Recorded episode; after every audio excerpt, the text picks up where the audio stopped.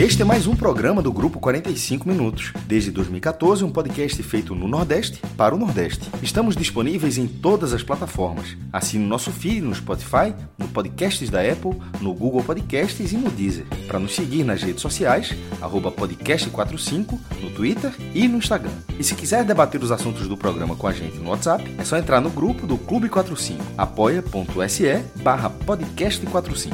Muito obrigado pela escolha e pela confiança.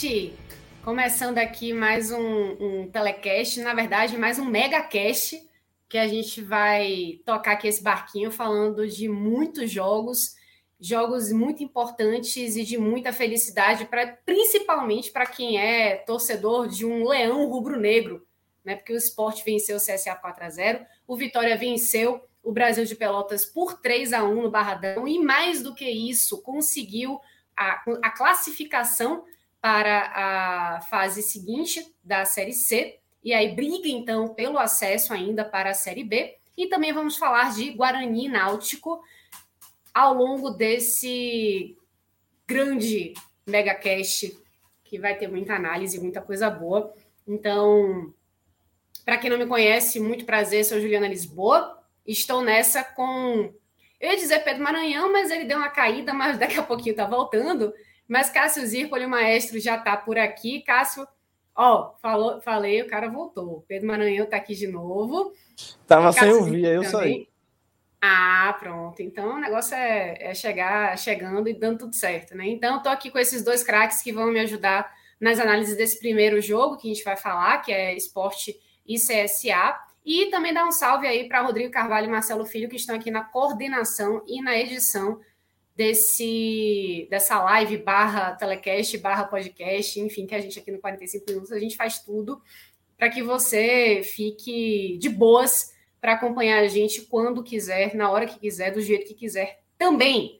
Dito isso, então, simbora! Cássio Zirpoli, Pedro Maranhão, o que dizer desse esporte CSA?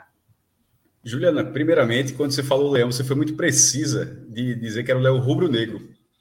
Porque, não sei se alguns paraenses de vez em quando acompanham a gente, o leão, o, Remo também é leão, o Remo, o Remo acabou sendo eliminado né, na, na, primeira fase da Série C, que é o leão azul. Esse, esse, animal não existe não, mas beleza. Também não existe o bicho-papão, que é o, que é o mascote do Paysandu. E o Remo acabou, mas você falou do leão rubro-negro. E assim, a alegria do Vitória de estar tá passando de fase, mas está na terceira divisão, e o esporte voltar a vencer, mas está longe do G4. Ou seja, é uma alegria que não é tão alegria assim, né? Assim, é a alegria do dia, mas não é, não é uma temporada, é uma temporada de dificuldade dos é, dois times. Para o esporte, sim, com certeza. Para o esporte, principalmente, é uma alegria, assim, que se, acho que mais pela elasticidade do placar também, né? De conseguir voltar a vencer. É, mas de não, não é um ano bom, e não é um ano bom, mas assim, que não. um dia os dois comemoraram, né? E Isso. o Vitória a gente vai, vai analisar também, o meu o nosso amigo Vitor Vilar deve estar tá trabalhando e deve estar. Tá não, mas ele deve estar tá bêbado em algum lugar. Onde, onde quer que ele esteja, ele estará bêbado. Com... deve estar tranquilo aí com o resultado do Leão da Barra, do co-irmão que, que passou de fase. E, enfim, a gente vai na, na, na pauta da esporte. O Náutico o Leão vai ficar justamente no meio dessa transição, o Leão da Barra vai ficar no meio dessa transição, começando pelo esporte, Juliana, que levou de 4 a 1 na, no início, na, na rodada passada e hoje ganhou de 4 a 0 assim, tinham algumas expectativas nessa partida que era, e, Pedro Maranhão trouxe já logo no começo do, do dia sobre a questão da, da, escalação, a mudança que era esperada. O Sport vendeu o Maílson, né? O Sport vendeu o Maílson para a Arábia Saudita, não testou o goleiro em nenhum momento, um goleiro reserva. Eu não vou nem questionar isso, se isso era certo ou errado, só estou dizendo que isso não aconteceu. E aí entrou o Carlos Eduardo, que é um goleiro caro, porque era um goleiro que tinha sido destaque na Série B, quando estava no Brasil Pelotas. Fred até trouxe informação, seria 90 mil reais por mês. Você está na segunda divisão e tem um goleiro reserva de 90 mil reais, é um investimento pesado. Mas ele não correspondeu. Maílson tomou oito gols no, no, primeiro turno, ele jogou o primeiro turno inteiro, 19 jogos, tomou oito gols, e Carlos Eduardo tomou 10 gols nos quatro jogos do, do retorno. Você pode até ponderar é, que saiu o Thierry, que era o zagueiro do esporte, que a, o time não foi bem, beleza.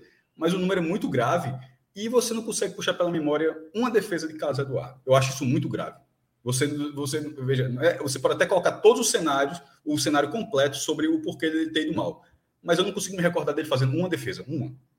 Ah, e aí fica muito difícil. Então, quando terminou aquele jogo contra o Ituano, era quase certo que o Sport teria um goleiro novo no jogo contra o CSA. Um goleiro novo no sentido de não era nenhuma contratação, que até aconteceu, mas era, teria que ter um outro nome, ou alguém da base, ou um terceiro goleiro, o Saulo, mas essa mudança teria que acontecer porque com a quantidade de gente que, que trocou ingresso, que com 21 mil de todos com a nota, 9 mil pagantes, 30 mil torcedores no total na Arena Pernambuco, teria sido um tiro no pé do esporte se Carlos Eduardo tivesse sido goleiro hoje, mesmo que o jogo tivesse corrido de forma tranquila como correu mas de algum, em alguns momentos você tem que ter o feeling de notar, de, de, de, de para sacar a necessidade de alguma mudança para você atrair algo positivo para você.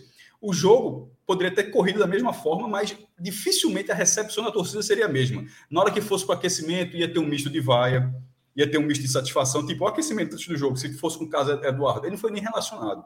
Não é que ele saiu do gol, ele não foi para o jogo. Ele, é, o, goleiro foi Saulo, que era o terceiro goleiro profissional, a contratação questionável também, mas foi, foi ele, e o, o reserva foi Denival, que é o irmão de Maílson, mais alto que ele, e que tinha sido goleiro do aspirante no meio de semana, que o esporte se classificou, vencido o Botafogo e virou reserva nesse jogo. O fato de não ter Carlos Eduardo, eu acho que foi preservado. Eu acho que o esporte preservou o goleiro, a pessoa, a pessoa Carlos Eduardo. O, que... Claudinei falou isso na coletiva, que teve a reunião, né? Ele, o José, que é o preparador, e o Carlos Eduardo, e resolveram preservar, né? Porque no aquecimento existia a possibilidade de vaiar, de xingar. O... É, é, isso que eu falei, eu nem, eu nem ouvi a coletiva, mas é uma questão de, de, de, acompanhar o futebol minimamente e saber o que aconteceria. E não, ou seja, não bastava ele ser o reserva, porque o reserva, tipo, quando tá saindo ali, o reserva, de repente, nem saiu a escalação de plaga, ele seria vaiado, porque a turma tá pensando que ele está sendo titular, ou mesmo sabendo que ele vai ser reserva, seria uma recepção ruim. E, e não tinha motivo nenhum, numa situação como essa, de o esporte criar uma atmosfera contrária a si mesmo, num jogo que, depois de levar de 4 a 1 no Ituano, levou de 4 do Sampaio a 8 pontos do G4 e botar 30 mil pessoas, mesmo tendo todos com a nota, mas veja só, todos com a nota facilita o acesso. Mas a arena é muito longe, meu irmão.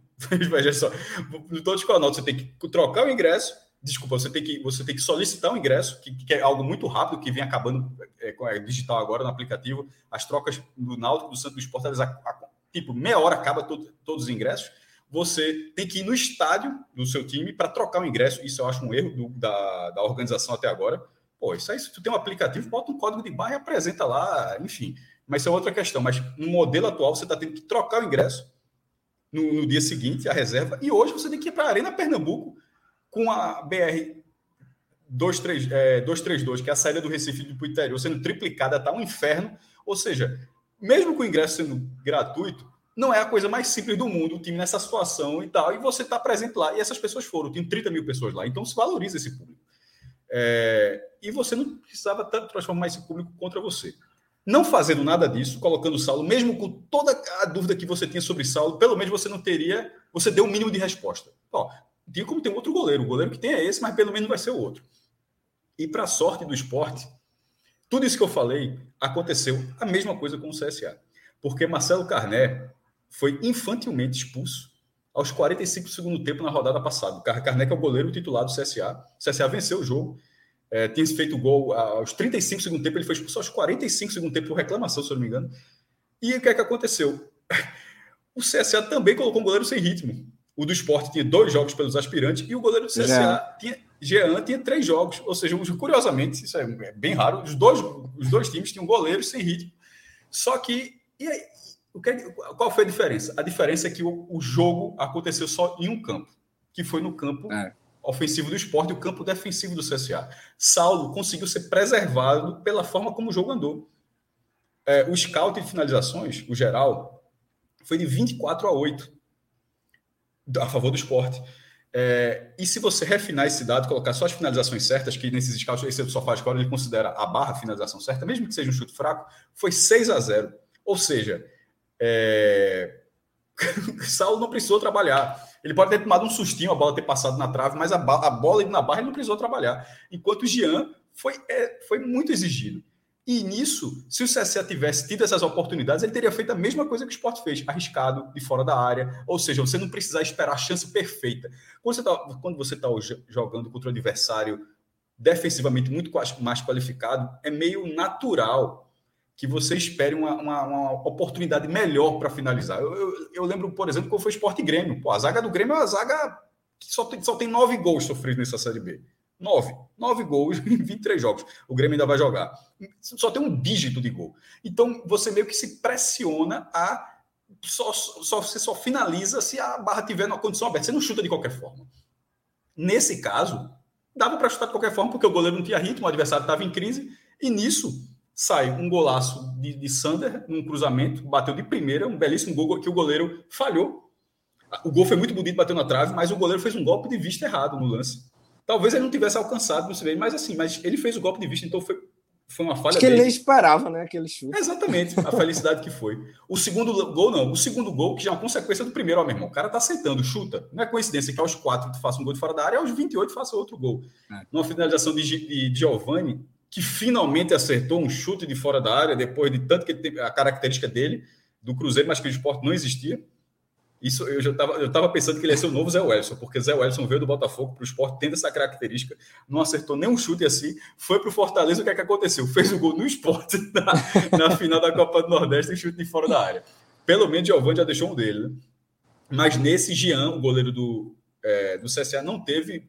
Foi um golaço de Giovanni, bateu no ângulo, acho que se fosse Carnet, teria levado o gol também.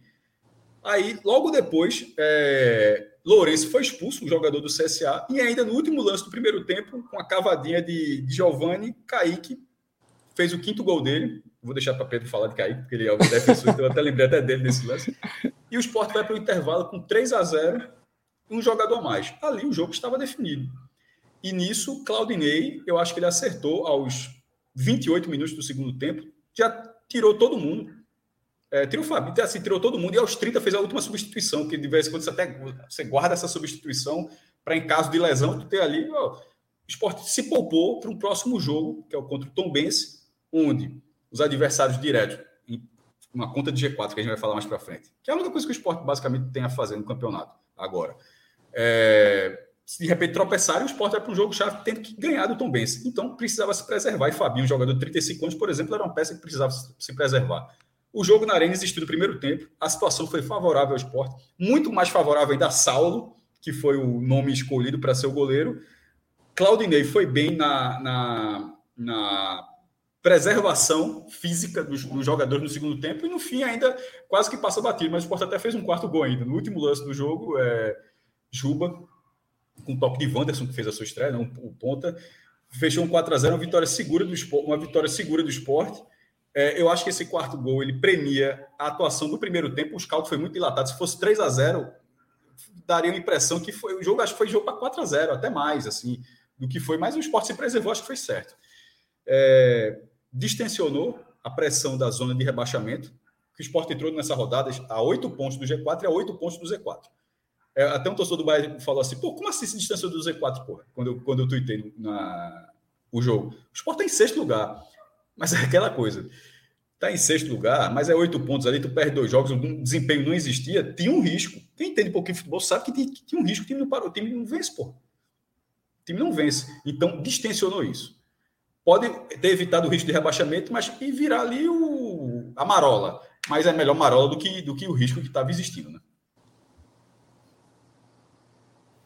Muito bem, antes de passar a palavra para Pedro, é, queria só dar um salve para todo mundo. Rapaz, o chat hoje está nervoso, hein? Tá fervendo. Um monte de gente mandando mensagem.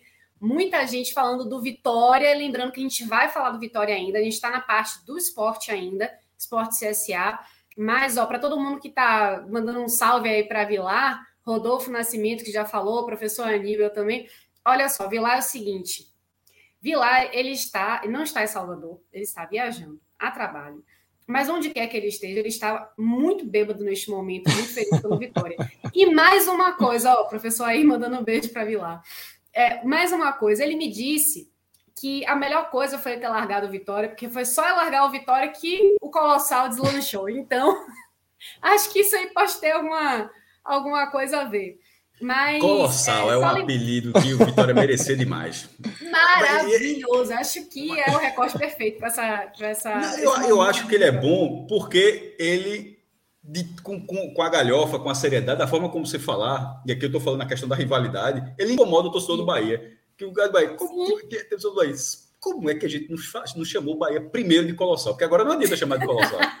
não, não, como não, o Bahia era Colossal. É. Agora não dá mais. E assim, não. o que cabe ao torcedor do Bahia é dizer que o Vitória não é o Colossal. E ao negar o apelido, significa que o apelido incomoda.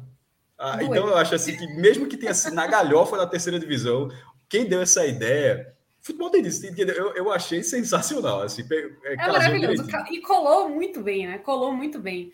Mas é só para mandar também para a galera que está acompanhando a gente um recado. Por favor, você que está vendo a gente pelo YouTube, para você que está vendo a gente, ouvindo a gente né, no seu tocador de preferência, dá nossa, uma curtida para a gente, né? Você está vendo a live, dá aquela curtida marota, se inscreve no nosso canal, avalia bem a gente no tocador que você está ouvindo a gente no podcast.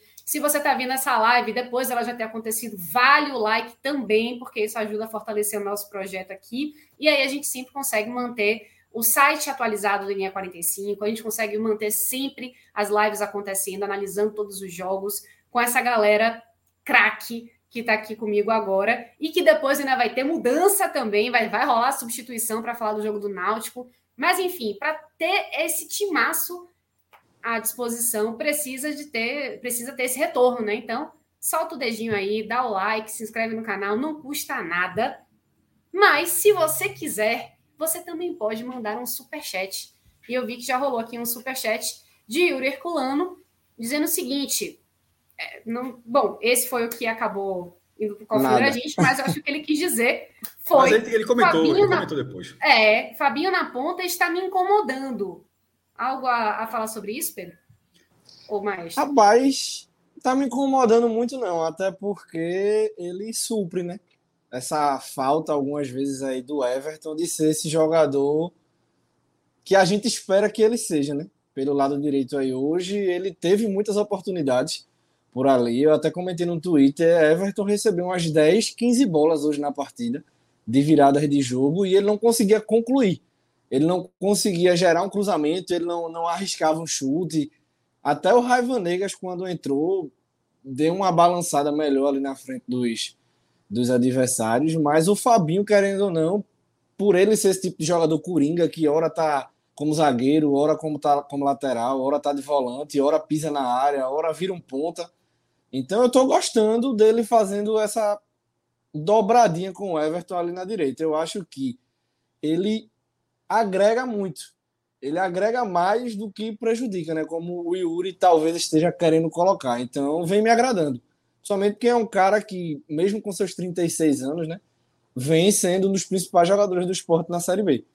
Então eu acho que o Fabinho tem que continuar. Se for uma orientação do Claudinei, ótima. Se for um desejo do atleta que continue, porque para mim vem, vem agradando bastante.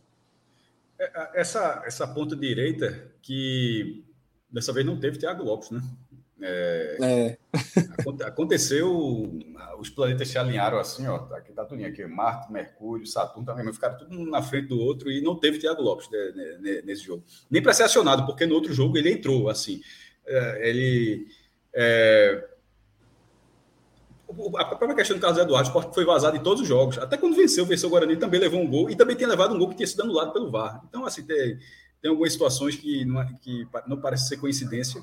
E nessa de Fabinho na ponta direita, eu acho que ali é mais necessidade, porque Pedro foi preciso quando ele falou de Everton. Everton, na base, era um dos jogadores mais promissores. Detalhe, ele, ele já é uma realidade. Ele, ele foi um é. jogador que ajudou o esporte na primeira divisão, é um jogador titular na Série B em um time que está ali na parte de cima da tabela. Profissionalmente, Everton já é um jogador que vai rodar, ele é muito novo, que vai rodar 10 anos na carreira nesse mercado, no mínimo nesse mercado, o que é um mercado que paga bem, assim, é um que é uma realidade financeira muito acima da nossa, assim, para às vezes quando pensa que joga de futebol, pô, o cara tá na Série B, pô, o cara tá na Série B ganhando 30, 20, 20, 30, 40, 50 mil, muito mais do que isso. Mas, na base, ele era um jogador de muita chegada no ataque. Era um, era um dos artilheiros. Chegou a pensar que ele poderia ser um atacante, assim, que era um cara extremamente. Eu sempre lembro do jogo Esporte Bahia na primeira divisão. Que, Hat-trick e não valeu. ele fez três gols, os três foram anulados no impedimento, mas assim, era um cara, ele estava sempre ali, sempre ali. Mas aquele Everton ficou muito para trás. É óbvio que ele precisava melhorar defensivamente, porque era uma qualidade que ele não tinha e era algo que parecia impedir numa primeira divisão, é, que era que o Sport jogou nos dois anos anteriores. Mas na segunda divisão, onde o desafio técnico é menor, sim, eu pelo menos imaginava que ele voltaria, ó, desafio é menor aqui, então de repente começar a aparecer mais lá, mas não acontece. É como o Pedro falou, ele foi muito, muito acionado no jogo e assim não, não tá sendo. Não eu, tá, eu não, eu não, não sei se era, se era uma orientação, Cássio, porque quando ele surge. Eu não acho que é só isso, não, porque tecnicamente ele errou muito também. Então é. não é a orientação para o cara chegar na frente e sempre errar o passe. Ele, porque ele na época... muito, e tecnicamente ele não foi bem na, na definição é. da jogada. Eu porque acho que época... isso acaba forçando. Só para terminar essa frase, eu acho Sim. que ele acaba forçando uma dobradinha com. Tipo, uma troca ali, de repente o cara não está rendendo, aí, aí pode ser a questão da orientação de inverter com o Fabinho. Mas não ter sido Thiago Lopes, eu acho que já foi melhor. Porque na época de Jair Ventura, ele surge como esse ponta, né? Ele não era lateral, ele era um ponta. Aí quando o Jair sai, que começa aquela troca de treinadores, Florentino, Humberto Lousa e todo mundo, o Everton dá uma recuada. O torcedor até cobra um pouco mais de participação ofensiva dele. E ele se torna essa dupla, né, ao lado da zaga com o Sander. É um cara que está mais contido ali atrás. E ele vinha muito contido ao longo dos últimos meses, né? Agora com o Claudinei, eu tô vendo pelo menos ele arriscar mais. Hoje ele deu um chute perigoso, eu acho que o jogo ainda estava 0 a 0 Ele tá tentando ser aquele jogador que talvez a gente já imaginou que algum dia ele viesse a se tornar, né? Mas eu acho que ainda deixa muito a desejar e hoje foi mais uma prova. Mas... Rapidinho aqui, maestro. Primeiro, maestro, você tá mutado. Mas antes, ah. antes, rapidinho.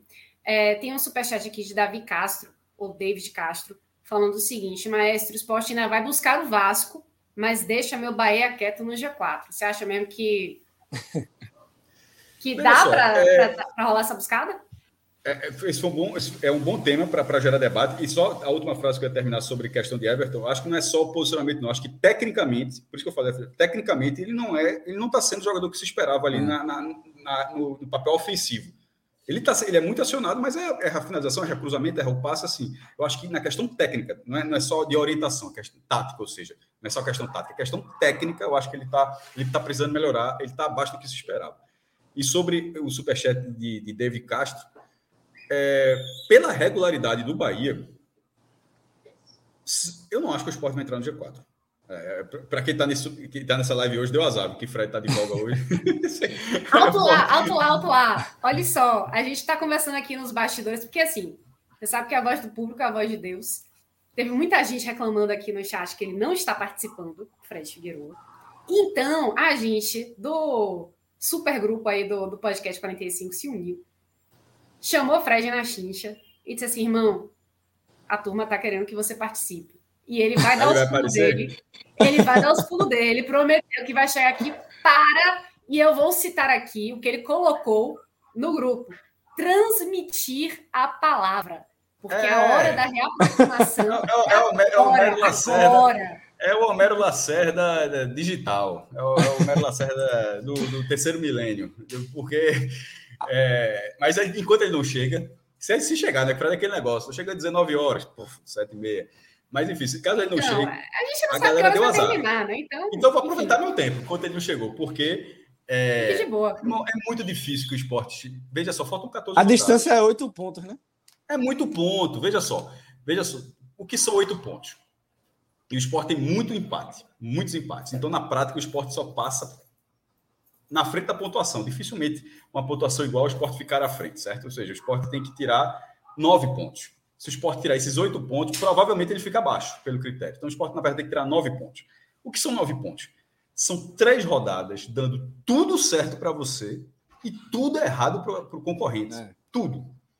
Acontece, o Fortaleza aconteceu. É, o Fortaleza precisava de três rodadas, deu duas rodadas dando tudo certo para o Fortaleza ele e, e, tanto é que na terceira rodada, ele que, é, que é, vai ser no domingo, no Clássico Rei, ele pode sair da zona de rebaixamento. Tem uma chance de sair da zona de rebaixamento, porque deu tudo certo nas duas rodadas e precisa dar certo mais uma vez. Aconteceu, só não é fácil. Então, se o esporte precisa de três rodadas para tirar isso, significa que das 14 rodadas, ele só tem 11 rodadas. Porque três rodadas, necessariamente, ele vai precisar para pelo menos entrar no G4. Assim, é, veja só como o campeonato é achatado. E é, quando ele vence, quando, quando adversários tropeçam, que aí foi a, a, tipo, o Vasco perdeu da Ponte Preta, o Bahia perdeu do Sampaio Correia, o Sport puf, levou uma goleada do Ituano. Uh, então, assim, o esporte, o esporte não responde. E aí, e onde é que ele não responde? Fora de casa. O esporte tem sete vitórias como mandante e uma vitória fora de casa. Assim, é basicamente. Aí Minhoca vai chegar hoje, talvez a Minhoca tenha. Não sei se. É, vou até deixar a sugestão para Minhoca. Minhoca, de quem. Vê que pergunta miserável. De quem já subiu na Série B? Quem foi o time? Eu não faço a menor ideia. Se, se não tiver na planeta de Minhoca, não me pergunte que eu não faço a menor ideia. O time que conseguiu acesso com o menor número de vitórias como visitante. Porque o Sport tem uma vitória como fora de casa. Assim, você precisa ser um time competitivo fora de casa. O Sport venceu um jogo, foi contra a Chapecoense lá no comecinho. Aí, e, o que é que acontece? O Sport sempre vence, ou quase sempre vence dentro de casa, empatou alguns jogos, mas vence a maioria dos jogos e não responde fora de casa. Para que o Sport tenha essa oportunidade, o Sport tem que vencer o Tom Benson na próxima rodada, porque os outros podem tropeçar fora de casa. O Sport não vai conseguir passar ninguém sendo tropeçando fora de casa, os outros tropeçando fora de casa e tentando vencer, continuar vencendo em casa esperando o tropeço dos outros, por exemplo. Porque a conta do esporte parece, ó, o Bahia não pode ganhar do Ituano, o Vasco não pode ganhar do, Tom do Ituano na Fonte Nova, né? e o Vasco não pode ganhar do Tom Benção São, São Januário. E aí não acontece. Aí o, o Vasco passa por cima do Tom Benção, o, o, Bahia troca as peças, muda o ataque, sai roda lega é, e, e, e, entra da avó, troca o ponta e, e entra Ricardo Goulart, e, os dois que entram fazem é, a jogada do primeiro gol. Então a resposta do esporte vai ser fora de casa. Se o esporte para se aproximar, para se aproximar da disputa pelo acesso, o Sport vai ter que responder fora de casa e nessa Série B isso não acontece. O Sport tem uma vitória como visitante. E é, seria um cenário difícil. bom, né? Porque é Tom Bense depois dois jogos em casa. Então. Não, veja só, a gente já falou. Na verdade, esse, não é que era bom. Esse recorte que está acontecendo agora era o melhor que o esporte tinha né, nessa, nessa situação. Porque ele, ele fez dois jogos em casa, um fora, outro Eram cinco jogos em Mas... sete sendo é. mandante. Temos sua resposta, viu? Minhoca já trouxe? Minhoca foi buscar, foi buscar. Ele disse, ó, Náutico em 2006 só teve duas vitórias como visitante. O que é que, o que, é que foi o Náutico em 2006 como mandante? Uma máquina, pô. Assim, ele fez todos os pontos dentro de casa e o esporte não faz todos os pontos dentro de casa. O, o, o esporte, como eu falei, ele, ele perde pouquíssimo, mas ele vence, vence a maioria dos jogos, mas tem alguns empates. E mesmo assim, o Náutico subiu com duas vitórias, o Sport tem uma. tá, tá, abaixo, do, tá abaixo do Náutico ainda. Ô, Cássio, mas esse recorte. Uma, duas vitórias em 15. Não, são quantos anos já? Em 17 anos de Série B dos pontos corridos. É uma exceção. O normal é você vencer jogos fora de casa. O quão bom ou ruim vai ser a questão do corredor polonês, né? Para o esporte nessa questão dos confrontos diretos até o final do Só campeonato. Se ele estiver na disputa. É. Se ele estiver na disputa. Mas ele tem essa. Ele, ele, ganhando esse jogo do CSA, ou seja, ele, se fosse o João, o saudoso João, que está vivo ainda, mas o saudoso João de Andrade Neto, é, ele, ele diria que o esporte pagou a conta de luz ó, na loja. Chegou mais um dado aqui, ó, que Minhoca foi buscar. Náutico de 2006 teve 16 vitórias em casa. O esporte não vai ter 16 vitórias em casa. 16, você joga 19 e o Náutico ganhou 16. O Sport não vai ter 16 vitórias em casa. Ou seja, para o Náutico, Náutico ter subido com duas vitórias fora de casa, ele ganhou 16 em casa, coisa que o Sport não terá. É isso que eu estou falando. Com a campanha que o Sport tem em casa, o Sport não pode ter esse desempenho fora. Então, a resposta sobre a palavra, daqui a pouco vai chegar o, o profeta do terceiro milênio, Aí ele é, é, é, o esporte vencer fora de casa, porque isso não isso não está acontecendo. É possível, é como, como foi, como era possível alguns jogos, vários jogos que o esporte segurou pelo 0 a 0 pelo estilo de jogo, como era com o Dalpozo, ou pelas falhas de, de, de, algum jogador, como aconteceu na última rodada, que o esporte nem fez uma partida tão ruim contra o Ituano, tá? Agora não pode o Ituano estar quatro bolas na barra e todas entrarem. O goleiro, eu repito, o Carlos Eduardo não fez uma defesa com o goleiro do esporte. Isso aí não dá para acontecer. Se for esse time, não sobe. Agora, eu tô, eu tô dizendo isso, não era uma preocupação minha, não, porque eu sou da ala que, que ficarei aliviado se não, pelo menos acontecer uma tragédia. Porque um time que estava tendo o desempenho que estava, com a espiral para baixo, eu estava olhando, eu sou meu amigo, veja só, a chance disso dar merda tá ficando razoável, viu? Esse canal da H-Menu aí tá subindo, viu? Porque é, com, com, esse rendimento aí, vai, mesmo na sexta posição, mas a sexta posição era, era uma mentira, no sentido em relação à distância do Z4. Tanto é que o esporte tinha eram oito pontos para a zona de rebaixamento. do 6 para o 16 são 10 posições, ou seja, eram mais tá posições. Também, né, Maestro? Tá muito embolado, ó. O Londrina está com 34, o Sport com 34, o Sampaio com 33, Tom Benz com 33 também, Ituano agora está com 30, mesma pontuação do Cristiano que está em décimo, ou seja, é muito muito parelho, a pontuação está muito muito parecida. E então você perde é ou, ou, ganha. É. É, exato, tá. O, o G4 está se destacando, né? Cada vez mais. A pontuação tá, tá ficando cada vez mais distante, né? Mais difícil para você tirar essa, essa diferença. Então, estão blocos, transformando blocos, né? você tem o bloco do G4, que está distanciando, o bloco da meiuca, né? Que está basicamente a mesma coisa, e a pontuação de diferente, mais ou menos aí uns oito pontos, né? Então, já complica, porque para você é o que você falou, né, Mestre? Para você tirar essa pontuação, você tem que não só fazer a sua parte, que é buscar as vitórias, e também torcer para tropeços de quem não tem tropeçado muito até agora. Que, Uma resposta direta sobre a tuitada de, de, de, de David. David Braz, de David Braz. Se, o velho se, eu acho que hoje seria na vaga do Vasco. Porque o Bahia é um time muito mais regulado que o Vasco. O Bahia está no G4 desde a primeira rodada. É, a, a, questão é que oito pontos em 14 rodadas, o Vasco vai ter que ir para baixo, vai ter, que, vai ter que ir muito para baixo. Agora, o Vasco não é um time muito confiável fora de casa. Dentro de casa, ele está. O tá, esporte tá pega o Vasco em casa, né? Mas é que tá um confronto direto é. de 8 para virar 5. Tá, tá, tá, entendendo? Assim, não é. Se fosse de 5 para virar 2, aí significa que na rodada seguinte, pô, cada um tá, tá olhando. Aí virou Fórmula é. 1, cada um tá olhando pro, olhando pro bico do carro do outro. Mas, tipo, 8 para virar 5, beleza, pode até eventualmente vencer e de repente reduzir, mas a distância é muito grande. Se ocorrer a mudança, eu não acho que vai acontecer. O negócio das odds, eu acho que o esporte é marola. É, ou seja, remeteria à campanha de 2010. O esporte já jogou cinco vezes, essa é a sexta vez. As cinco participações anteriores do esporte na, nos pontos corridos da Série B, o esporte conseguiu quatro acessos e a única vez que não subiu, ele foi uma campanha como essa. Ele terminou em sexto lugar, mas ele não foi em nenhum momento um candidato real ao G4. Toda vez que estava perto de se aproximar, levava o pau. Perdia. O porteiro final, do G4. Você, é, porteiro do G4. Você olhou assim, sexto lugar. Você olhava a classificação, mas se você olhar, pegar a tabela final hoje, fica parecendo que, eita, perdeu o acesso do final. Não foi o que aconteceu. Em nenhum momento ele estava no G4, aí perdeu, assim, ele ficou ali e terminou bem. E é o que talvez aconteça agora. Ele não fica no G4, mas fica ali próximo ao G4. É, mas pelo menos não corre o risco de algo pior. E se, se entrar no G4, tipo o Coirmão, que entrou no G8 na última rodada, se acontecer algo do tipo, e já aconteceu com o esporte, tá? em 2011. Aconteceu um pequeno milagre é, e, e, e, entrou. Eu diria que, que seria na vaga do Vasco. Pronto, então o torcedor do Bahia que está vendo aqui essa live também já pode ficar mais tranquilo, respirar mais aliviado, porque acho que o, o, o esporte realmente está mirando aí a, a mais vaga do Vasco. Fred, não sei se quer o Vasco, não, viu, Juliana? Acho que se Fred chegar aí, o Fred vai buscar o Bahia. Calma, Fred. então, pronto. Então o esporte vai ser campeão da Série B, né, por Fred.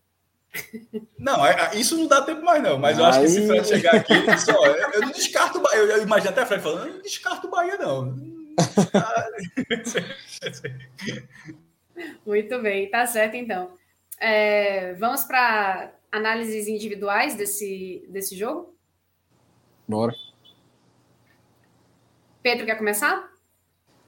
Pode ser. É, eu acho, eu ia até pegar o gancho da fala de Cássio em relação a, a, o que era né, o esporte durante a competição e o que é o esporte hoje. E eu acredito que esses novos reforços já vêm dando uma cara diferente, uma dinâmica diferente. Eu até comentei no Twitter em relação ao Wagner Love.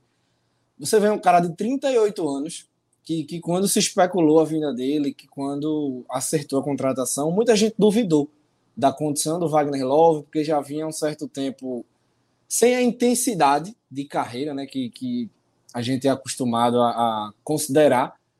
Ele vinha no futebol sem tanta disputa, não vinha disputando tantos jogos também fora do país.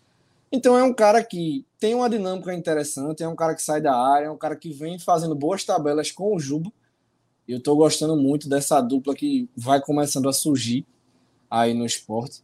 Então, assim, dá até uma sobrevida para o próprio Kaique, que vinha muito mal e, e, coincidentemente ou não, desde que essa nova dupla de ataque, né, dois centravantes aí, que o Claudinei vem utilizando, a gente enxerga uma mínima, não vou exaltar muito não, porque da última vez que, que eu dei uma dessa, Cássio, Fred e Celso fecharam a tela e me deixaram sozinho.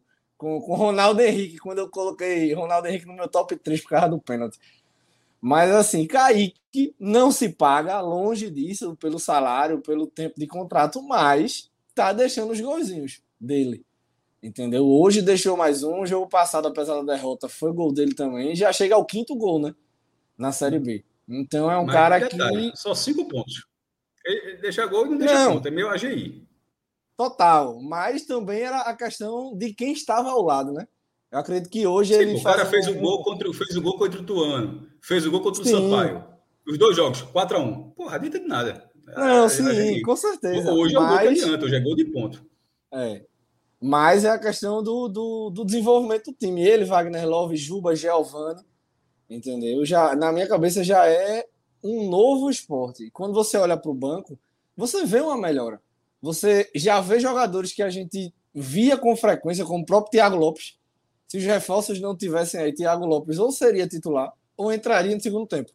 Então você já vê o Thiago Lopes desaparecer, né? Acredito que vá perder oportunidades ao decorrer do campeonato, né? Então entra Gustavo Coutinho, entre o Wanderson, o Facundo Lambadeira já estava na arena hoje acompanhando a partida. Então já é outro jogador ofensivo aí para aparecer nos próximos jogos.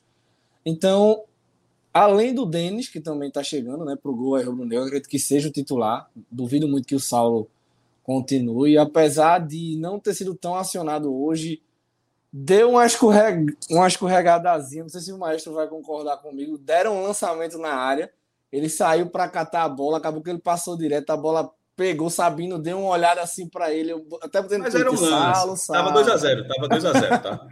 tava 2 é. a 0. Teve essa farrapada.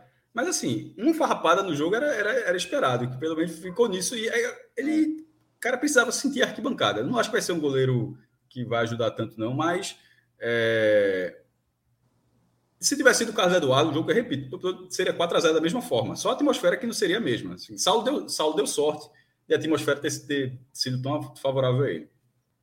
E, e, sem querer comparar né, o profissional com o Sub-23, a gente não tinha a oportunidade de ver o Denival jogar, né, que é o irmão do Maílson.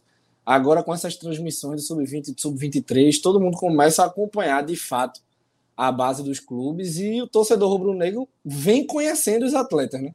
Você vê aí todo mundo pedindo Marcelo Aju, Juan Xavier, Paulinho, Cristiano, Renzo, é, o próprio Denival, né, que fez uma boa partida agora no meio de semana contra o Botafogo. Saiu de um goleiro desconhecido para muita gente, era só o irmão de Maílson, como um goleiro interessante. Talvez tenha um potencial. Eu gostei da partida dele contra o Botafogo, claro, dadas as proporções, mas é um goleiro que antes eu entendia como mais um no elenco que tem um contrato finalizando no final da temporada e que podia pegar o beco junto com o Carlos Eduardo e com o Saulo, mas eu já começo a enxergar o Denival com outros olhos. Eu não dispensaria, eu renovaria esse contrato porque diferente do, da imagem que o Carlos Eduardo e que o Saulo passam para mim, eu enxergo alguma coisa no Denival. Enxergo uma pedra ali que de fato precisa ser lapidada e pode não, Denival, é se tornar um goleiro interessante. Tu tá é. falando de Denival especificamente, não tá falando Sim, de renovar de Denival. Carlos Eduardo Não, Saulo, não, os outros podem pegar certo. o beco. Certo, certo. Então, assim, é, é um esporte que o Claudinei até falar na coletiva. Jogo passado, eu disse que a gente perdeu de 4 a 1 e eu vi uma evolução. Muita gente não entendeu e até brincou. Mas a gente, de fato, fez um jogo ofensivamente melhor e fez. O esporte fez o gol, o esporte criou oportunidades, mas é como ele disse: você não pode deixar o adversário chegar quatro vezes e chegar a fazer quatro gols. Todos os chutes do Ituano na barra entraram. Então hoje a gente já viu o esporte que eram 10 gols nos últimos quatro jogos, hoje 4 a 0 sem gols sofridos. Sabe? Então você, querendo ou não, já enxerga. Opa, já tem alguma coisa acontecendo aqui que o Claudinei precisa encontrar esse equilíbrio Acredito que o Rafael Thierry já esteja próximo aí do, do retorno. Na, na semana que vem, essa semana agora que, que vai entrar, né? Já deve voltar para a transição aí, então já vai ser um reforço interessante para esse recorte, né? Um goleiro novo aí chegando, que mesmo várias pessoas não gostando ou não confiando tanto assim no Denis, eu acho ele bem mais goleiro que Carlos Eduardo e Saulo.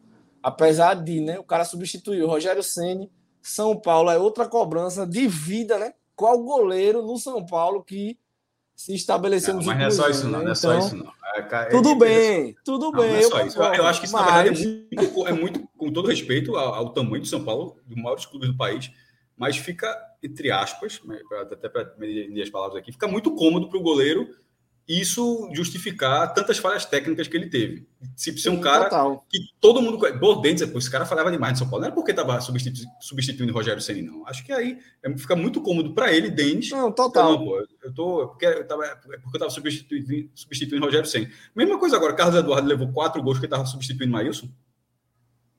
Não, mas tem o peso não, também. Não, né? Desse tamanho. Assim, outra parte é a parte do próprio goleiro. A diferença dos goleiros, ok? É. Até porque, assim, ele participou de, de outros projetos, né? Em Portugal, entendeu? Foi Detalhe, eu falei Rogério Senna, nem lá. lembro se, se, se Denis, era, Denis era o reserva de, de, de Rogério Senna. Eu falei aqui, mas eu falei só como figura de linguagem do que era Rogério Senna. Ele nem foi campeão da Sul-Americana na época, depois ele assumiu, né? Ele estava no, ele Acho que ele foi para São Paulo em 2009. Ele fez uma boa campanha no Figueirense é, depois que o CN se aposenta, ele assume, né? Acho que ele fica até 2014, se não estiver enganado. De 2015, 2014, ou até mais. Depois ele sai, vai para Portugal, para o Gil Vicente, faz um bom campeonato lá também. E assim, eu acho um goleiro bom, experiente, mais goleiro, assim, eu acho mais goleiro que o Carlos Eduardo e o próprio Saulo. E é uma Série B, né? É um degrau abaixo, diferente de uma Série A, é outro nível, é outro tipo de cobrança para o Denis aí. Eu acredito que vai agregar a chegada dele, do Carlos, do, do Rafael Thierry voltando, os novos reforços aí.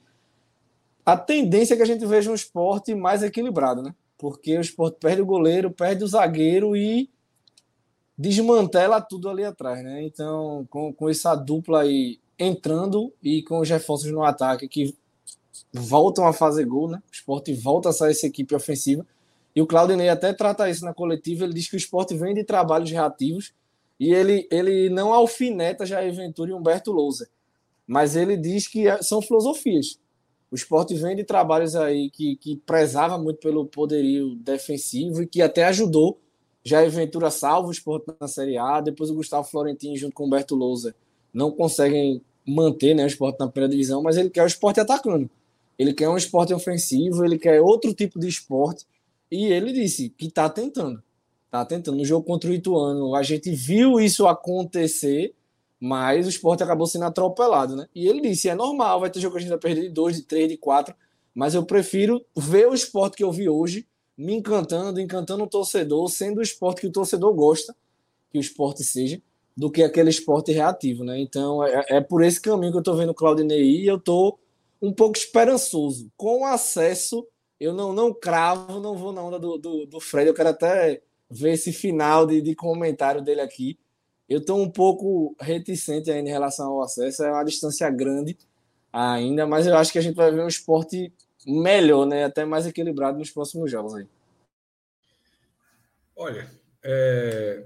primeiro que se tiver uma reação, a última chance é agora. Para questão de acesso, você precisa de vitórias seguidas. A tabela mostra esse, mostra esse jogo com o Tom Benz fora e dois jogos em casa. O esporte não vai ter isso depois. Ou seja, seria um, venceu em casa, saiu para um fora. Eu, a gente já debateu aqui que o esporte precisa ganhar fora. Se acontecesse, ele viria para dois jogos acessíveis.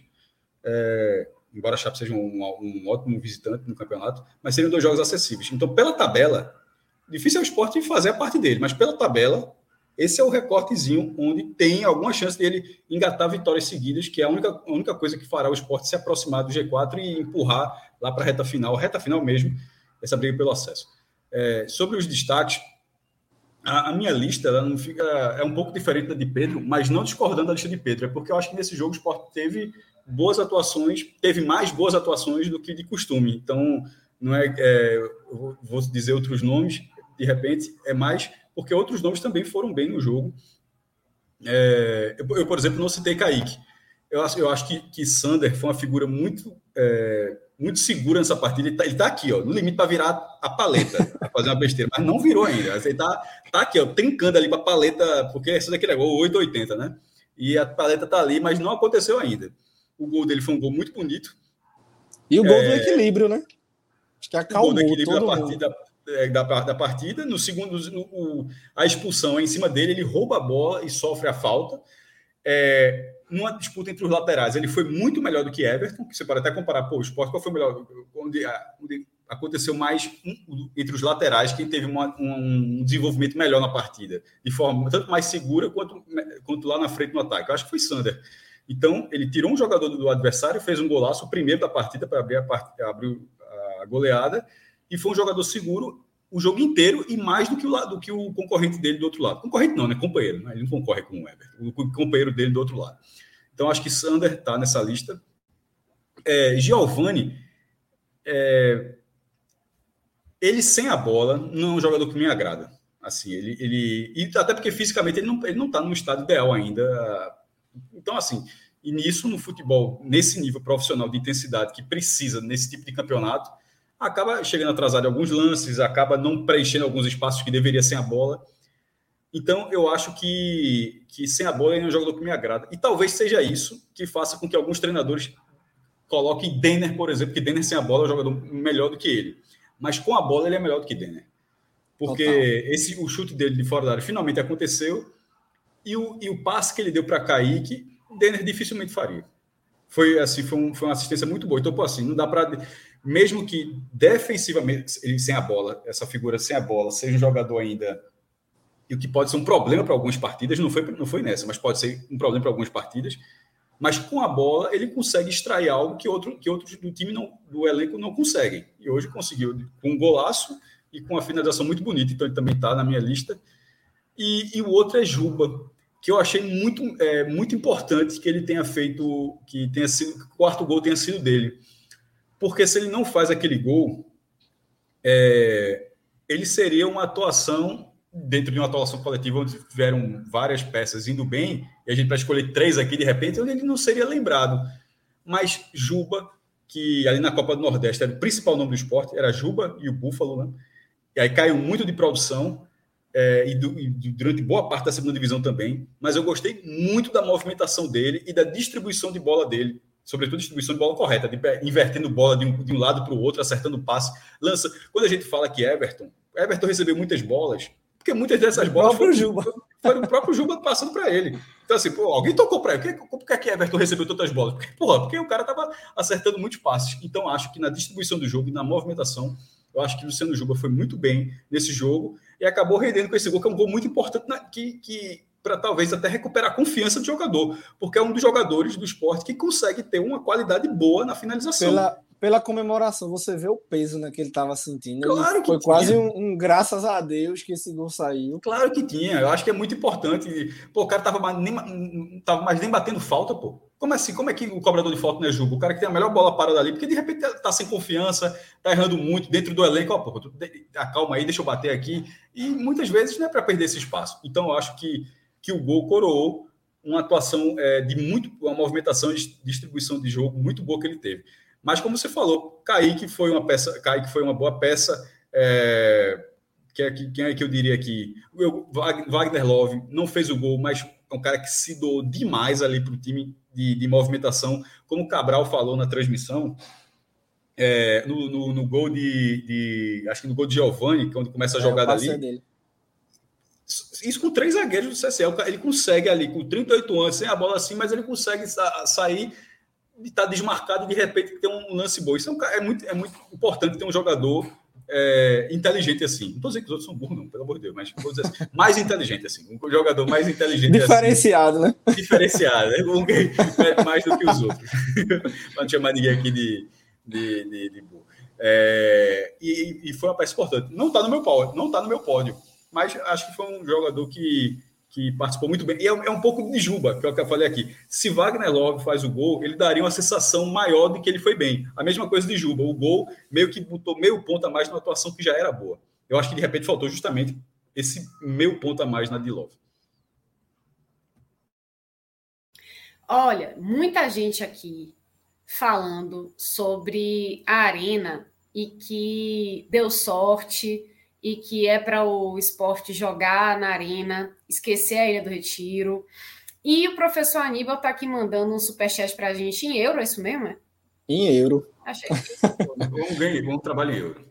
Achei apesar, muito apesar de morar em. Rio Pergun- Perguntando aqui, vale jogar na arena até o fim do campeonato? Isso é que isso é possível, né? Porque É importante responder isso. a arena, é, a arena provavelmente é- deve ser que nem a arena daqui da, da Fonte Nova, ela é multiuso e provavelmente é palco de shows, né? Feiras, etc. Não sei como é que tá o calendário aí para a arena até o final desse campeonato, né? Vai ter o show de Guns N' Roses. É, é, não- nem poderia. A própria direção da Arena Foi. vai começar a Série, a série A2, a segunda divisão do Campeonato Pernambucano, acho que começa em agosto, setembro agora. Metade dos times, falando um número aqui, um terço dos times, seria, é, desses times seriam mandantes na Arena Pernambuco. Eu cheguei a colocar na matéria, mas depois a própria Arena me mandou uma nota dizendo, Cássio, isso não vai acontecer. Dessa vez, porque era o que vinha acontecendo. A gente acabou de informar os clubes porque vai ter show, vai ter- vão ter dois shows, um deles é esse que eu falei, outro não, eu não me recordo. É, e vai ter troca. E o show é no gramado, né? Assim, tem toda uma mudança, preparação do palco. E esses clubes estão buscando outros locais. E eu não sei Em setembro, em setembro vai ter show de chão de avião, inclusive o Beto Nacional. tá Pronto, então patrocinando. esse deve, ser, esse deve ser o outro. Eram dois shows, eram dois shows, dois É. grandes shows. E o outro não me recordava. Um que era de Guns o outro talvez seja esse. É, então não sei a disponibilidade da arena para todos os jogos do esporte. Mais alguns eu acho que ainda, que ainda é possível. Porém, o que é importante ressalvar é que o esporte colocou 21 mil ingressos de todos com a nota. É, é importante que o torcedor saiba que o esporte não pode colocar 21 mil ingressos em todos os jogos. Se fosse aí, aí, aí- aí eu acho que a pergunta do professor Aníbal talvez está tá um pouco voltada nisso. Porra, é muito melhor jogar na arena, todo jogo ter 21 O público, mil, o público foi mais de 30 mil e a renda quase um milhão hoje. quase um milhão, 942 mil reais. É. Aí gente fala, por que não pode?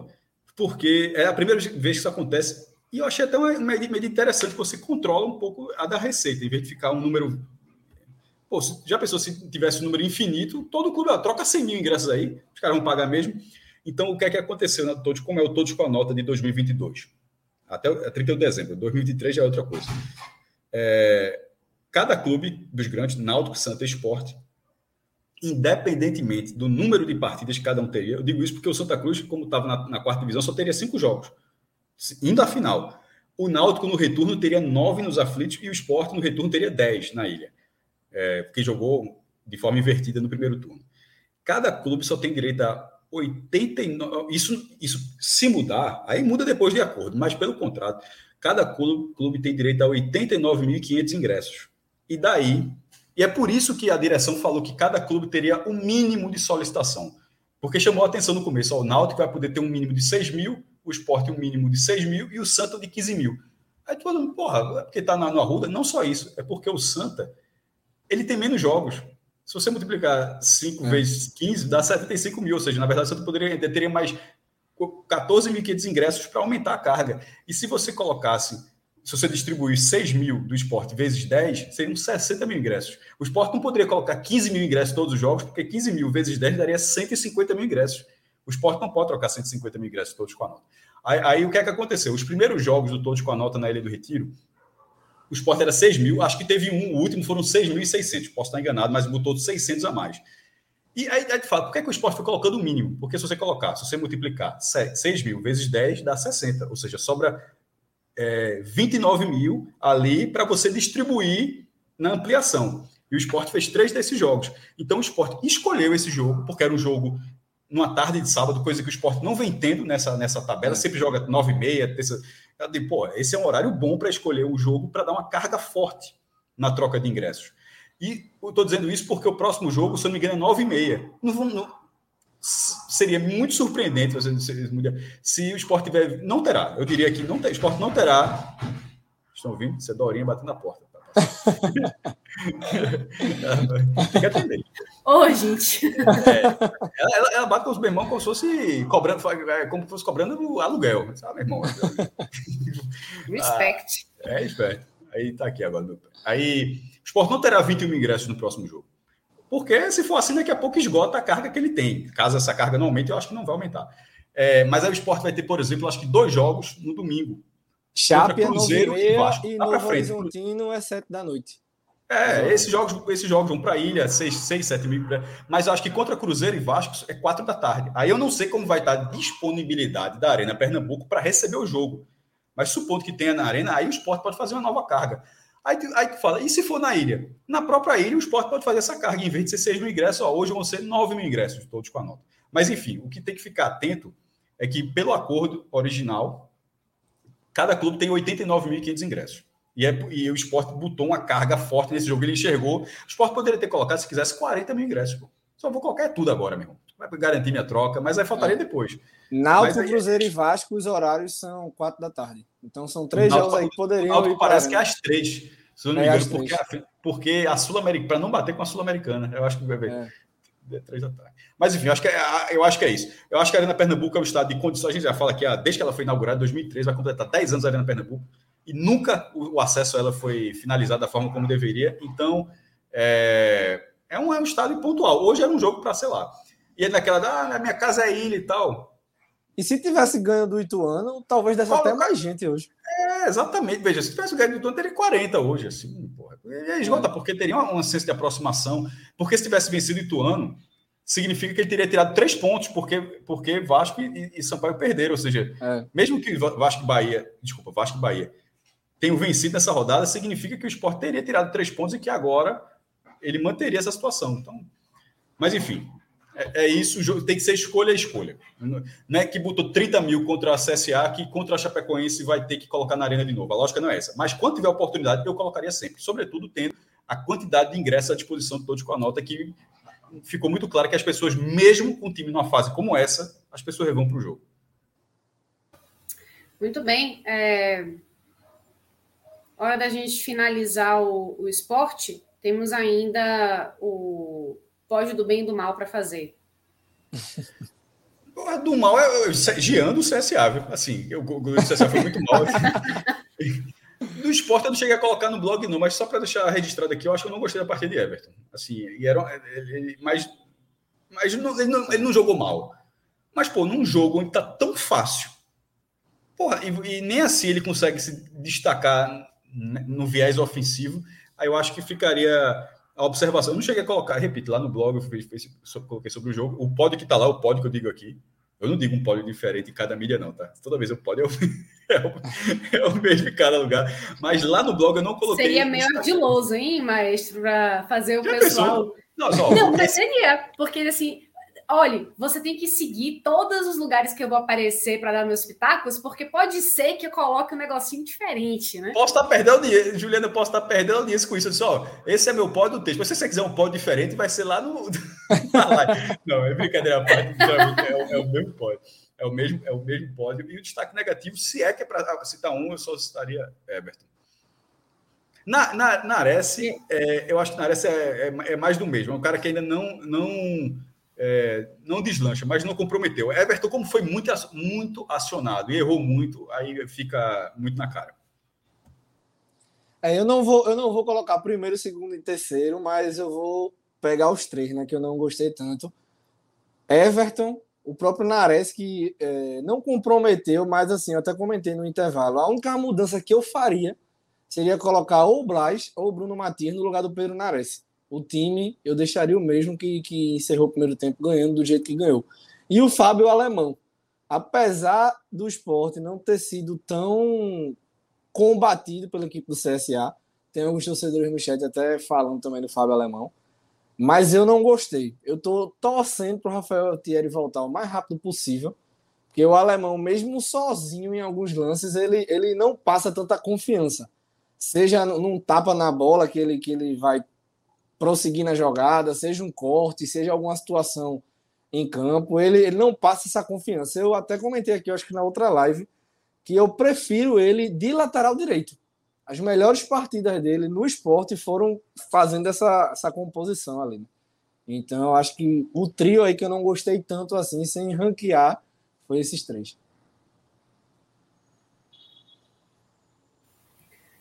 Muito bem. Então, Pódio do bem e do mal já prontos, não é isso? Algo mais para falar sobre esse, esse Eu fiz o do bem. CSA? Fizesse. Acho que você permeou do bem, já, não foi não? Você quer reforçar? Mas cita aí, cita aí, Cássio, que tinha falado. Rapaz, do bem. Hum. Giovanni, em primeiro lugar, pela partida.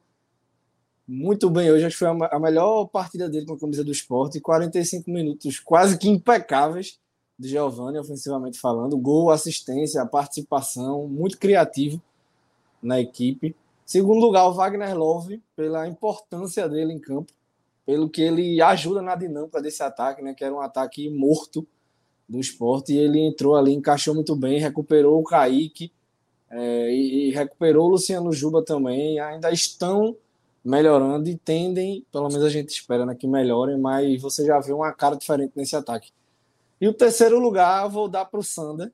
Eu sei que eu sou um dos haters do Sander nas redes sociais, mas o torcedor me cobra muito quando ele joga bem e ajuda, né? Acho que o gol dele foi muito importante hoje. Ele participou, participou da expulsão ali do, do, do, do como é o nome? Esqueci agora. Do Lourenço, né? Do CSA, Lourenço do CSA. Então, foi um dos caras que ajudou o esporte a buscar, a buscar essa tranquilidade em campo, né?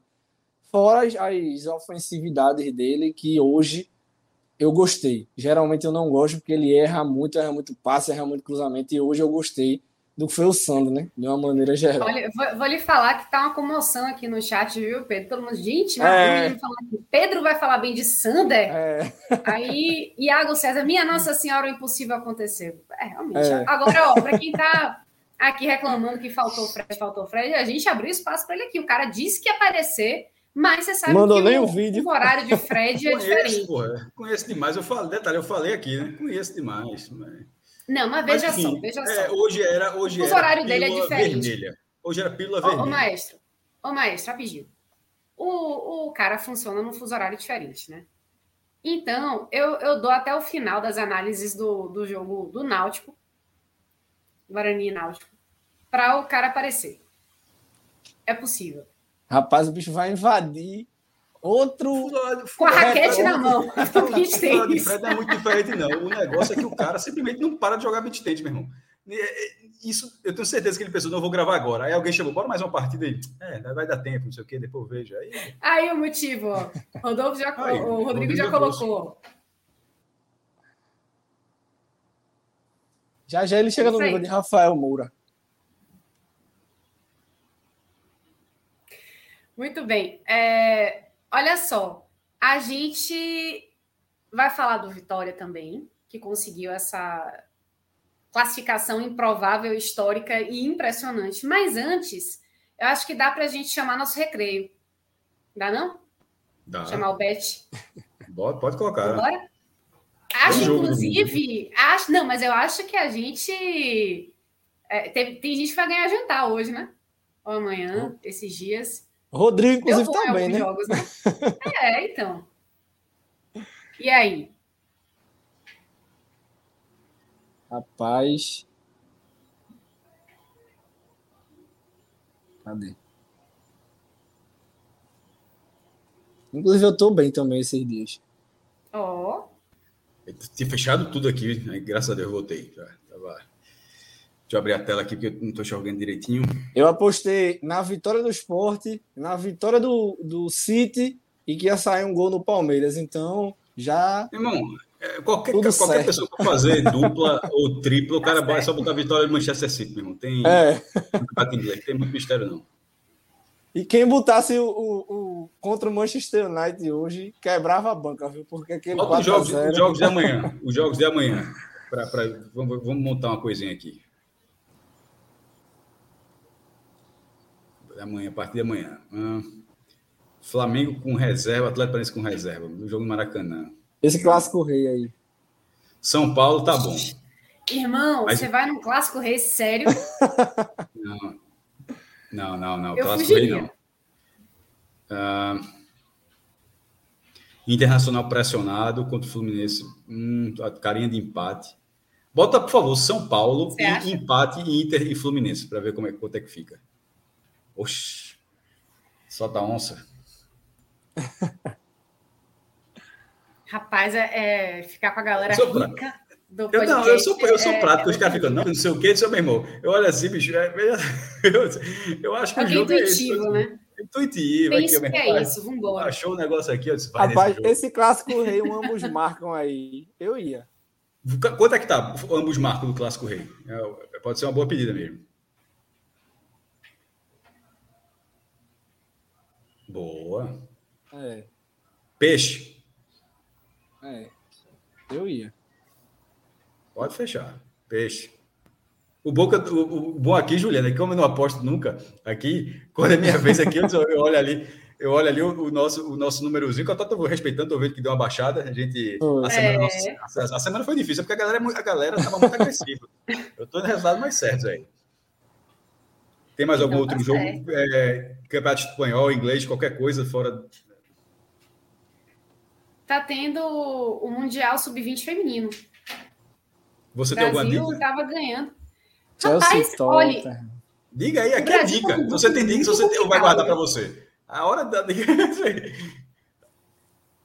o, o Brasil está com um grupo muito difícil, mas está me surpreendendo positivamente. Eu não achava que ia ter uma, uma qualidade é, tática e, e, até técnica para alguns jogadores do dia mesmo, está arrebentando. E o, o, jogo contra a Austrália mesmo, o Brasil e a Austrália, teve uma interrupção de uma hora e está voltando e o Brasil está ganhando. Então, de repente, qual é o próximo jogo aí? Nem sei quando que vai ser. Tem o Bahia aí para completar, né? A cotação tá 1 para 15, então bota aí no meio. O Bahia em casa. Acho que o Bayern. É... O jogo do Juliano não está aparecendo aqui. Do sub-20 feminino? Certo. Certamente tem algum canto, a gente aqui não está achando. É.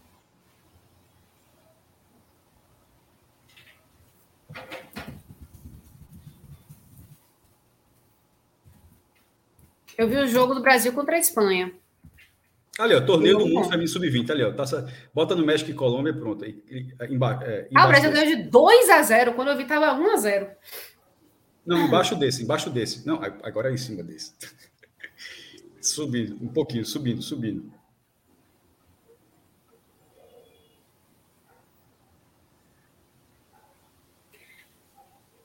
Às 11 tem Espanha e Costa Rica. Daria Espanha fácil. Então, vamos colocar, vamos colocar uma é. doida dessa aí. Espanha. Não, peraí. Espanha, é 104 é que é fogo. É isso, é porque é muito favorita. É, um, é 104 é meio que você se coloca em risco sem precisar. Porque o é retorno isso. de 104 é muito pequeno. Espanha, Japão e Estados Unidos. Como? Espanha, Japão e Estados Unidos. Muito vale. favoritas, muito... né? É. é. então não vale a pena. Não, não bota 20. Só para. E o Baia? E o Baia? E o Baia? Pronto, não, não, não é perfeito. É uma, é, uma, é uma múltipla muito certa. Bora ver como é que fica. Se, se, se vai crescendo, tá, tá Deixa esses três jogos e adiciona a vitória do Bayern de Munique. A cotação tá, tá baixa. Retorno 28. Pronto. Com o Bayern, pronto. E ficou 31. 50. É. Pronto. Pronto. Esse, é, esse, é tanto jogo, esse é tanto jogo que a gente vai nem lembrar que apostou desse jogo, a gente vai estar só tendo notícia que o dinheiro. Então, é, só lembrando, viu, gente, para vocês que, que gostam dessa, dessa brincadeirinha né, de, de apostar, de palpitar, é, quando for fazer sua conta no Best Nacional, se é que você já não tem, usa nosso código o, do podcast 45 porque você dá aquele, aquele velho reforço aí para nosso projeto. Você não vai gastar nada mais por isso, mas dá esse retorno massa para a gente. Então, já passou nosso recreio. Pedro, vou liberar você. Muito obrigada aí pela participação, porque agora a gente vai para a pauta número 2 do nosso MegaCast. Vamos falar do Colossal, vamos do Colossal. falar do Vitória. Colossal!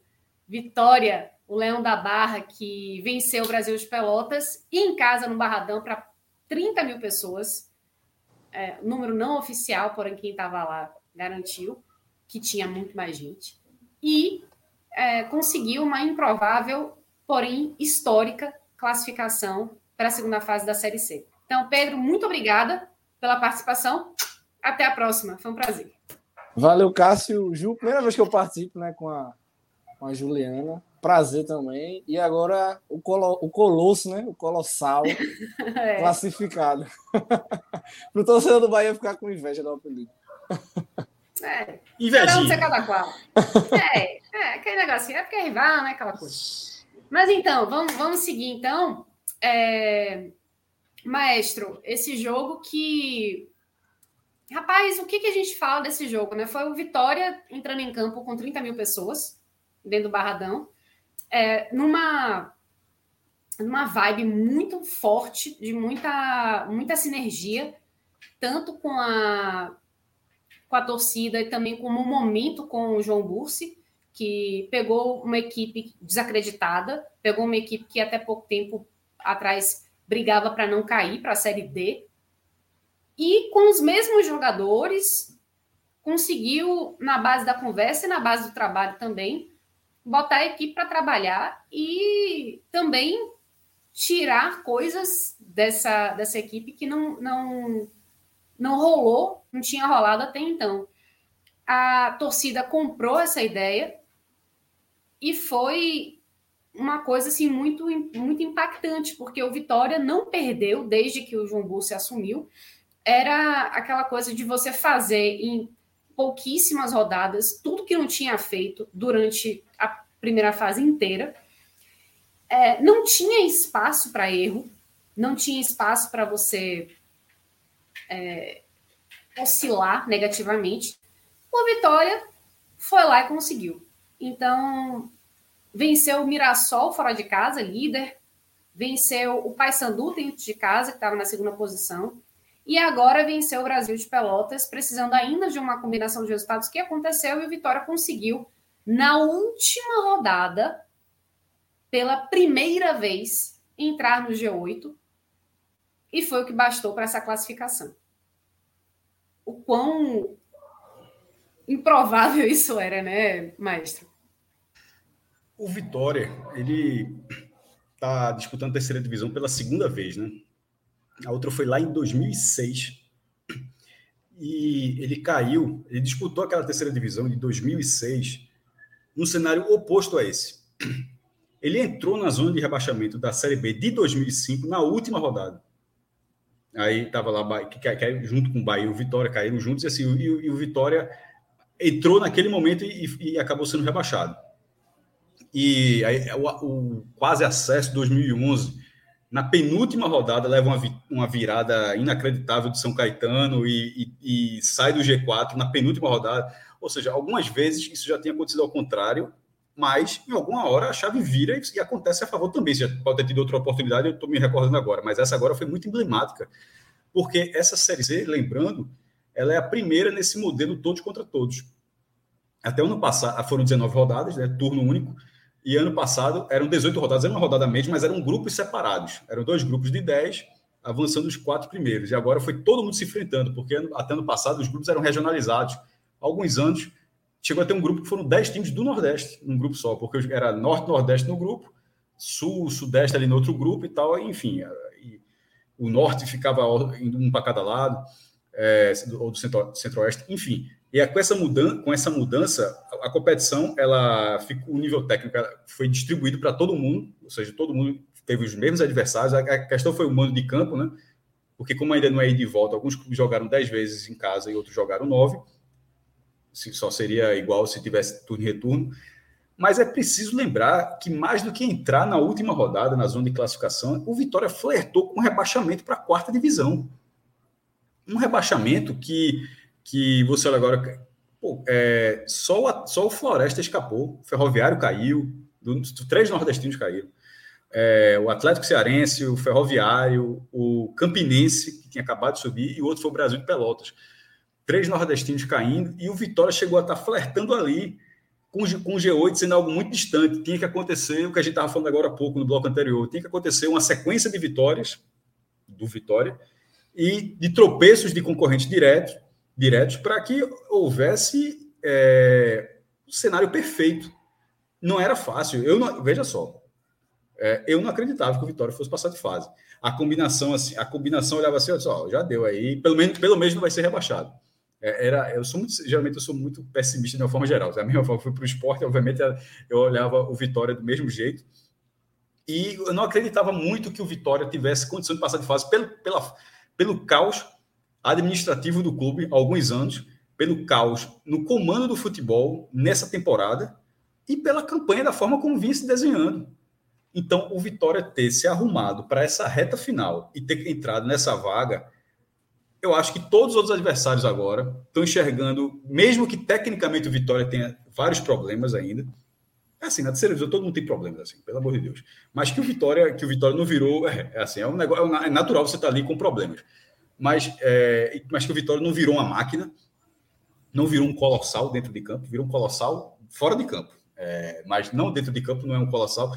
Mas uma classificação dessa forma, eu acho que todos os adversários do Vitória, e no caso são três, né, porque agora são dois quadrangulares, só passando rapidamente.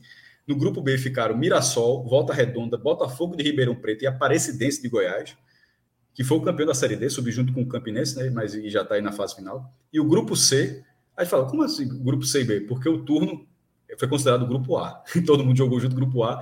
Aí agora o grupo B era muito mais fácil a CBF ter falado, ó, mesmo, primeira fase, grupo A e grupo B da segunda fase. Chamar de grupo B, grupo C, que confunde. Mas enfim, é o nome. Mirassol, Volta Redonda, Botafogo, Ribeirão Preto, Aparecidense em um. E no outro, a gente tem Paysandu, Figueirense, ABC e Vitória. Desde já, o Figueirense vai viajar pra cacete, meu amigo, nessa fase final. Assim, o, o, o time de Santa Catarina vai viajar demais. Vai para Belém, vai para Natal e vai para Salvador.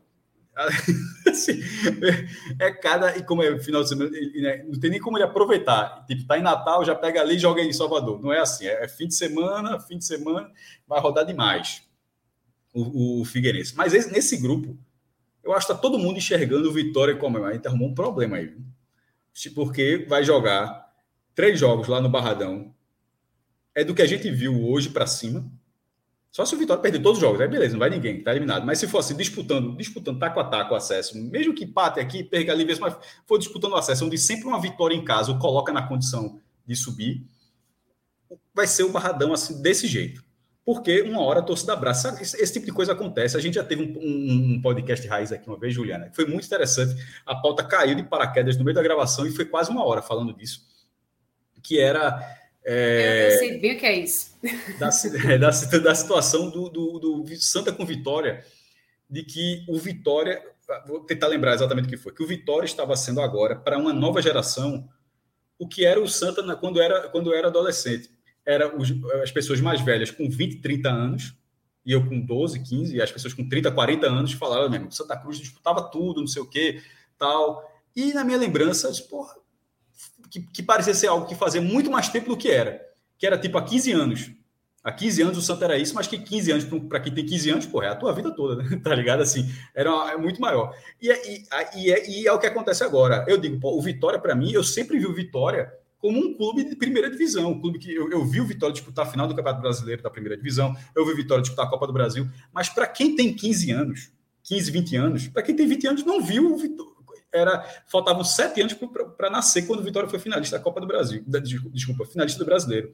Para quem tinha 15 anos, o Vitória, quando foi finalista da Copa do Brasil, essa pessoa tem três anos. Então, convencer essa pessoa, essa, essa geração, de que o Vitória era o que era para mim, é muito difícil de trabalhar. Como foi a relação do Santa Cruz que eu falei há pouco. O debate foi mais ou menos nisso. Mas na hora que você conhece, aí, aí, aí, quando acontece esse tipo de situação, aí o Santa Cruz coloca 40 mil pessoas, como outros clubes têm uma dificuldade enorme de colocar. A o Vitória faz esse engajamento popular que você, para quem, quem não sabe o que é o Vitória, você fica, porra, meu irmão, isso é o normal. O Bahia bota mais gente, coloca esse tal, beleza, mas se o Vitória tiver numa situação dessa, ele vai levar também. E, e, e ou, ou tu vai dizer que está na terceira divisão, levando fumo, é algo que empolgue. Porque de vez em quando fala, pô, Santa Cruz joga uma vez na semana, pô, mas tá na quarta divisão mesmo, vai lá tu botar 40 mil pessoas na quarta divisão para saber se é fácil.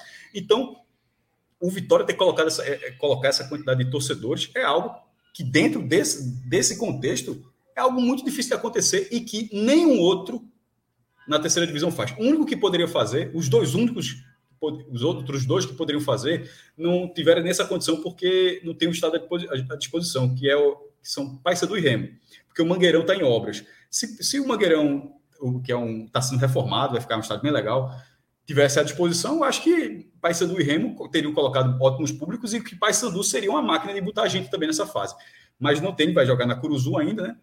E o, e o, Vitória vai ser a locomotiva de público nessa fase. Eu acho que todo mundo agora está enxergando, mesmo que tecnicamente o Vitória tenha passado ali na rabeira, mas que está todo mundo enxergando um, um, um, concorrente muito forte. E Com certeza. Na, e na distribuição desses dois grupos, eu achei, eu, eu fiquei triste na, na, distribuição dos dois grupos. Porque, é, por exemplo, os quatro times, os quatro times mais legais assim, que você pode colocar, estão todos no grupo no, no, grupo C. Do outro grupo, pô, Botafogo de Ribeirão Preto é tradicional, beleza. Volta Redonda é, é, um clube que você, por ver muito campeonato carioca, você coloca, beleza. Mas o Mirassol, embora seja tecnicamente muito forte, é um clube que foi semifinal, é, semifinalista do Campeonato Paulista nos últimos anos, ganhou a quarta, é, ganhou a quarta divisão. Até falei que foi a Aparecidense, na Aparecidense tinha sido ano retrasado, eu acho. E eu estou viajando. Enfim, mas o, o Mirassol ganhou e, e, e, e, é um time muito organizado, interior paulista. Mas o carisma, eu acho que está todo na outra chave. O Paysandu, o ABC, o próprio Figueirense e o Vitória. Dois desses clubes vão sobrar. Eu preferia muito mais que tivesse dois, dois desses, desses times estivessem no outro grupo, grupo, porque eh, se fosse para escolher, escolhe quatro para subir. Curiosamente, eu escolheria os quatro que estão no grupo C. Assim, eu, eu poderia é. ser. Se fosse para mudar um, seria o, o Figueirense disputando ali com ou Botafogo de Ribeirão Preto ou Volta Redonda, mas sem muita convicção. Mas o Paysandu, pô, eu queria que o Paysandu subisse. Pra... E o, ABC, eu, eu torço muito para o renascimento do futebol de Natal, que a, a, a, chega ano passado estava com os dois na quarta divisão. O América de Natal está lá tentando subir ainda. Pô, uma cidade foi já tem um já foi campeão na Copa do Nordeste, o outro já foi vice, já ganhou a própria, o ABC já ganhou a própria Série C. O América de Natal já subiu para a primeira divisão dos pontos corridos, ou seja, é um dos estados do Nordeste, no futebol, um dos estados mais tradicionais, está muito para baixo. Então, eu estou nesse cenário. Mas alguém vai sobrar. Então, o grupo, é. achei um grupo de nome, eu não estou falando na questão técnica. Na questão técnica, repito, o Mirassol, por exemplo, está no outro grupo, é um time muito forte. É, mas na questão de carisma, assim, eu lamentei demais a composição. E acho que todo mundo ali viu que arrumou um problema com essa classificação do Vitória, Juliana. Justamente. E era isso aí que eu queria eh, usar esse gancho para trazer aqui uma coisa que no TV Esporte, vendendo meu peixe também, é um programa que acontece sempre na, na TV. Pode o. Trabalho. Não tem problema nenhum. é, toda segunda-feira a gente recebeu, tem algumas semanas, o Alan Santos, jogador do Vitória. E o Vitória estava para encarar o Mirassol, fora de casa. Então era toda aquela expectativa, né, é, de que o Vitória não poderia sequer pensar em perder os jogos, sequer empatar, na verdade, tinha que vencer os dois últimos e estavam é, toda aquela comoção, né, o, o, a torcida levando a equipe para o, o, aeroporto, depois foram buscar, enfim, mas ainda estava nessa expectativa e se falava muito, né, que é, esse era um jogo muito chave, como foi, de fato, né? E Alan Santos falou um negócio para a gente, ele que é daqui, né? Ele, cresceu aqui no Barbalho, tem uma relação com a Vitória muito forte. E ele disse o seguinte: rapaz, se eu fosse do Mirassol, se eu fosse jogador do Mirassol, eu ia fazer de um tudo para eliminar o Vitória. Porque se o Vitória ganha esse jogo, vai muito motivado para o último jogo.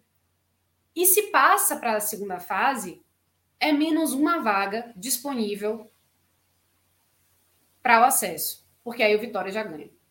Ele falou isso. E assim, é muito difícil você ver um jogador com essa certeza, né, com essa é, conexão e, e essa vontade de trazer, como um torcedor também, essa confiança toda no projeto da equipe. E ele falou isso muito claramente. Assim, o grupo está muito motivado, está todo mundo comprando muita ideia, a torcida está abraçando, é, a, os, os, próprios jogadores estão abraçando a ideia.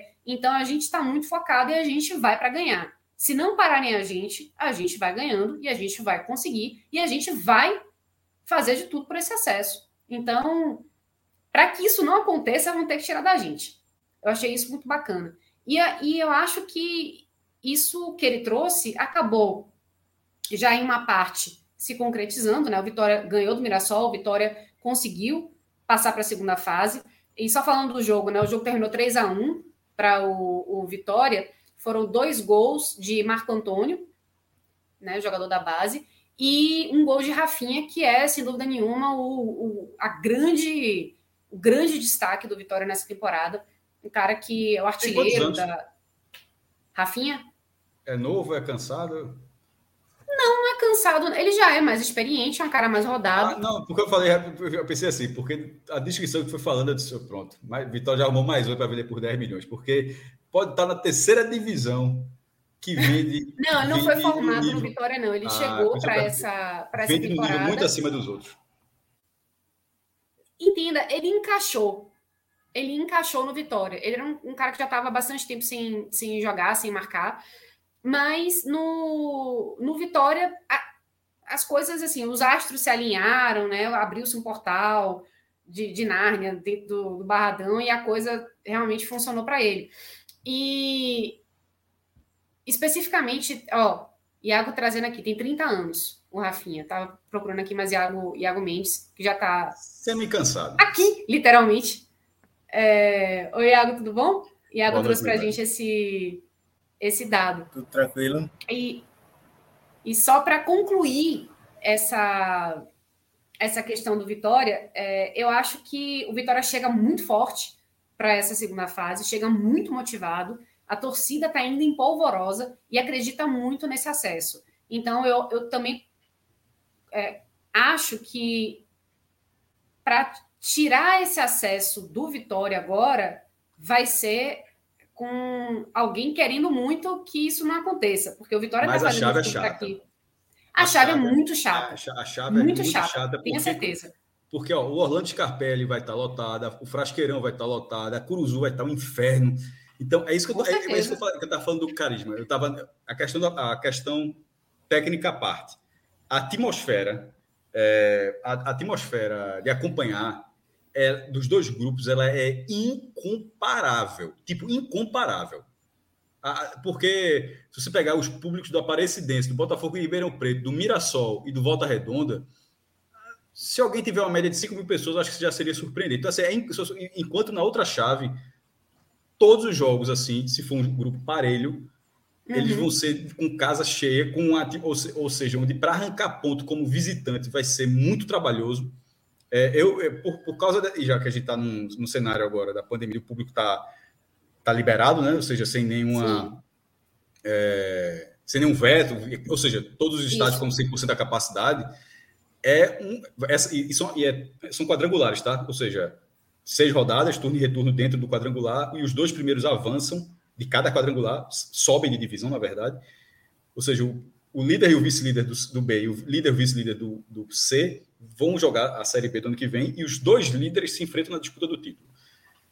É muito curto, é tiro curto agora, e a, a, atmosfera como visitante no grupo C, que é o grupo onde está o Vitória, para roubar ponto, e aí vale para o Vitória, para o ABC, para o Figueirense, para o Paysandu, quem, é, quem perder ponto dentro de casa dificilmente vai recuperar fora, porque a, a, ao contrário da, da, outra chave, onde você pode pegar uma atmosfera mais pode até pegar um time melhor e tal, mas uma atmosfera mais acessível, a atmosfera desse grupo C vai ser inacessível para os quatro. Então vai ser, eu acho que está bem aberto, tá? É, eu, uhum. eu, digo assim, o, o Vitória está com essa confiança que é muito, sobretudo pela reta final, na né? entrada da, da fase dessa forma, de ninguém vai tirar o nosso acesso, mas no ABC não tem ninguém pensando diferente disso, assim, nem no Paysandu, nem, nem no Figueirense, tá todo mal, meu irmão. Agora é. E, e, eu acho que a presença do Vitória, que é o que eu falei antes, assim, de ter sido ruim, ela liga, inclusive, o alerta nos outros, ó. Ficou mais difícil. Quem tiver, quem uhum. tiver que perder cinco centavos de concentração vai ficar para trás, vai Exatamente. perder o acesso. E outra coisa, eu acho, assim, para quem conseguiu o. já estava com acesso meio que garantido é, pensando agora nessa nova fase, zerou, beleza, começa tudo de novo, vamos então buscar o resultado. Eu acho que para o Vitória não poderia virar uma chave dessa forma. Eu acho que seria ruim. Eu acho que teria que se pensar, olha, estamos continuando nessa batalha, continuando ainda nessa no remar contra o impossível, é, essa essa pegada aí de do improvável, porque isso deu muito certo o, essa questão de, tipo, ah, ninguém acreditou na gente, a gente foi lá e fez. Se Inclusive, tratar isso como crescente, Juliana. Na, Exatamente, porque se vira a chave, se a gente está crescendo tudo, ainda. Exato, exato. Eu acho que para o Vitória, essa, essa mentalidade é, tem que ser tratado de, um, de, uma forma um pouco diferente. Porque se você pensar, ah, virou a chave, agora zerou tudo, esse, essa questão de zerou tudo pode ser ruim. Pode ser aquela coisa do tipo, então agora vamos começar tudo de novo. Eu acho que tem que pensar na continuidade, né, nessa crescente, como você falou. Duas coisas aqui antes que eu esqueça. É, Obin mandando boa noite aqui. Não se preocupe, meu velho, porque agora eu vou só mandar abraços tratando do primeiro nome da pessoa. É, para não ter problema. e segunda coisa, é, professor Aníbal Monteiro perguntando aqui: será que tem alguma chance do Vitória mandar seus jogos na Arena Fonte Nova? é, serão exclusivamente no Barradão? Pergunto por conta da renda. Eu, olha, o Vitória pode mandar jogos, é, ele pode fazer um contrato com a Fonte Nova, como tem, já fez, em, em, se não me engano, em 2019 para 2020. 2019, se não me engano. E assim como Bahia mandar os jogos lá, ou então pode mandar jogos específicos, né? Como já fez também é, em jogos da Série B em 2015, jogos grandes.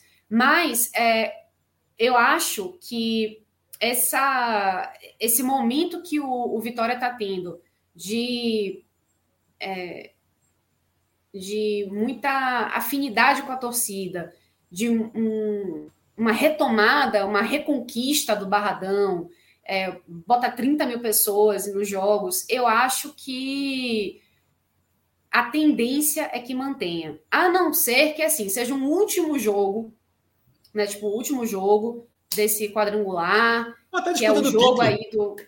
É, é, disputa do título, eu acho que pode, assim, é, mandar na, na Fonte Nova. Mas eu acho que a tendência é que se mantenha no Barradão, até porque te, a coisa tem dado certo, né? Os jogos, Esse é o ponto. Os últimos jogos no Barradão é, foram sempre, foram, têm sido, né? Muito, muito positivos para o Vitória. E só teve alguém que perguntou também, não estou lembrando agora quem é que foi, sobre. Ah, sim, Afonso Henrique perguntou aqui de onde surgiu essa de Colossal. Onde normalmente surge tudo, né? Meme no Twitter. É. foi uma brincadeira que um, um, os torcedores fizeram no. Não lembro qual foi o jogo que o Vitória ganhou. Que aí falou: não, Vitória agora é colossal, Vitória ninguém segura, Vitória isso, Vitória aquilo, antes até da arrancada propriamente dita. É porque o Bahia é o mundo, né? Tipo, né? O Bahia é o, Bahia mundo. é o mundo e Vitória é colossal. E o, Vitória, o que é o e... Colosso de Rocha, pô, das, das sete maravilhas do mundo antigo, se eu não me engano. É, é, é, o, é, é negócio assim, Colosso, pô. Como é, inclusive, o apelido do Arruda, o Colosso do Arruda. Que o Arruda era gigantesco quando foi construído. Aí, dez anos depois, ampliaram, fizeram o Neo Superior e só, meu irmão, um colosso, né? O colosso do Arruda. E o Vitória, que, o Colossal poderia ser o Santa Cruz, mas o Santa Cruz nunca se chamou de Colossal, porque ele levava o Colosso para o estádio. E o Vitória é, a galera teve a sacada. E só sobre o Barradão que você falou, Juliana, eu, eu, eu quando eu falei da, da, disputa do título, foi só citando o que eu enxergo como possibilidade. Agora, opinião, é, é, eu não vejo a menor possibilidade do Vitória fazer isso a partir da sinergia que ele, que ele conseguiu construir nessas últimas rodadas. Primeiro, concordo. É, se fosse aqui no Recife, a ilha ela está liberada só para 17 mil pessoas. O setor de, é, de cadeiras está em, em, reforma e os outros setores, os bombeiros não liberaram 100%. Os aflitos, a mesma coisa, 14 mil no tal, no tal final todo. É, o próprio Arruda antes estava só 20 mil, mas agora liberou para 40 mil, então não dá. Mas o aflito com 14 mil, ilha com 17 mil. Aí tem uma discussão como essa, levar para 40 mil na arena, faz mais sentido, como foi o caso do esporte que a gente falou hoje, a renda foi quase um milhão de reais. No caso do Vitória, um Barradão podendo receber 30 mil pessoas e a Fonte Nova ela recebe 45, ou seja, tem 15 mil. O ingresso na Fonte Nova, por ser uma arena, é um ingresso mais caro, mas por outro lado, você divide com o parceiro a receita, né? o Barradão é do Vitória, a renda é toda dele. Na Fonte Nova haveria uma negociação para uma divisão, você poderia até gerar mais dinheiro, mas teria uma divisão. E, e a capacidade de público, ela não é tão acima né, tipo, não é, a fonte, não é o Barradão liberando 20 mil e vai dobrar. Não, é de 30 para 40. Não é um absurdo de diferença. Mas, mas mesmo que fosse, ainda assim teria na mesa. Tanto é que ainda existe, tanto para nota do esporte, mesmo a capacidade sendo muito menor, ainda existe que teve gente do esporte que achou ruim. Pô, não era para levar para a arena e tal, mesmo só para receber 16, 17 mil pessoas. Levou, teve 30 hoje. Mas mesmo assim, sempre vai ter aqueles caras mais apegados ao estádio. O cara aqui, ó, o Barradão é mágico. O Barradão é a mística do Barradão. E, mas e no momento que o Barradão, que os caras do Bahia meio que brinca, né? Que chama de Barradão é mágico, toda vez que o Vitória, o Vitória perde um jogo. Aí na hora que o Vitória com, com, começa a ter uma sequência positiva, você vai abrir mão disso, beira burrice. Então, assim, não, não, não faz nesse momento, com o Vitória conseguindo os resultados dentro do. Porque veja, veja da seguinte forma: ele está conseguindo os resultados dentro do Barradão. Ponto. Aí bora fazer renda na Fonte Nova. Aí não ganha o jogo. Qual é a chance de, de, de alguém, de a maioria, a maior parte da torcida, não atrelar isso ao fato de não ter jogado no Barradão? A diretoria foi burra na hora que era para subir, pensou em dinheiro, levou para. Ou seja, você cria um problema, você fica obrigado a vencer, porque se você não vencer, vão dizer que você não venceu porque não estava em casa. E, e, isso sem que tenha uma, uma diferença considerável de receita, um ganho, por mais que o Vitória esteja necessitado, porque está num campeonato basicamente sem receita de televisão. Então, é, nesse cenário, eu acho que o Vitória tem que jogar no Barradão. Porque é lá que os adversários começaram a perder, é, é lá que a, que a, torcida começou aí de receber o time, de ter uma, uma imagem completamente diferente. O Bahia está fazendo lá. a Fonte Nova também é do, é, é do Vitória. É a fonte nossa, como a torcida do Vitória chama, né? É, fonte, é, é tipo, né? É, é, do Bahia, é de todo mundo, é de quem quiser jogar lá, dos baianos que quiserem jogar lá. Ou então Mas nesse momento. praia também, né? É, que chama de casa de praia também. O Bahia está curtindo a Fonte Nova com a média de 25, 26 mil pessoas, e o Vitória fazendo sua parte no Barradão. É, em outro momento, se subir de divisão, pensar isso para 2023, beleza, mas agora, faltando três jogos, porque os jogos do acesso são apenas três, tá? Um possível quarto jogo é só disputar o título. Para subir de divisão, o Vitória vai jogar três jogos em Salvador. Não jogar, na não, não jogar no Barradão, é, é, eu não vejo assim o menor sentido. Eu acho que, eu acho que dentro do Vitória nem se cogita uma coisa dessa, na verdade.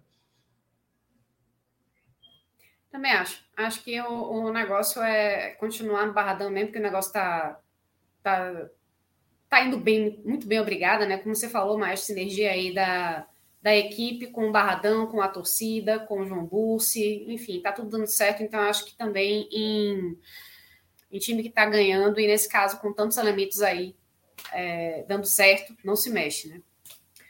Muito bem, algo mais para falar sobre a vitória? Acho que não.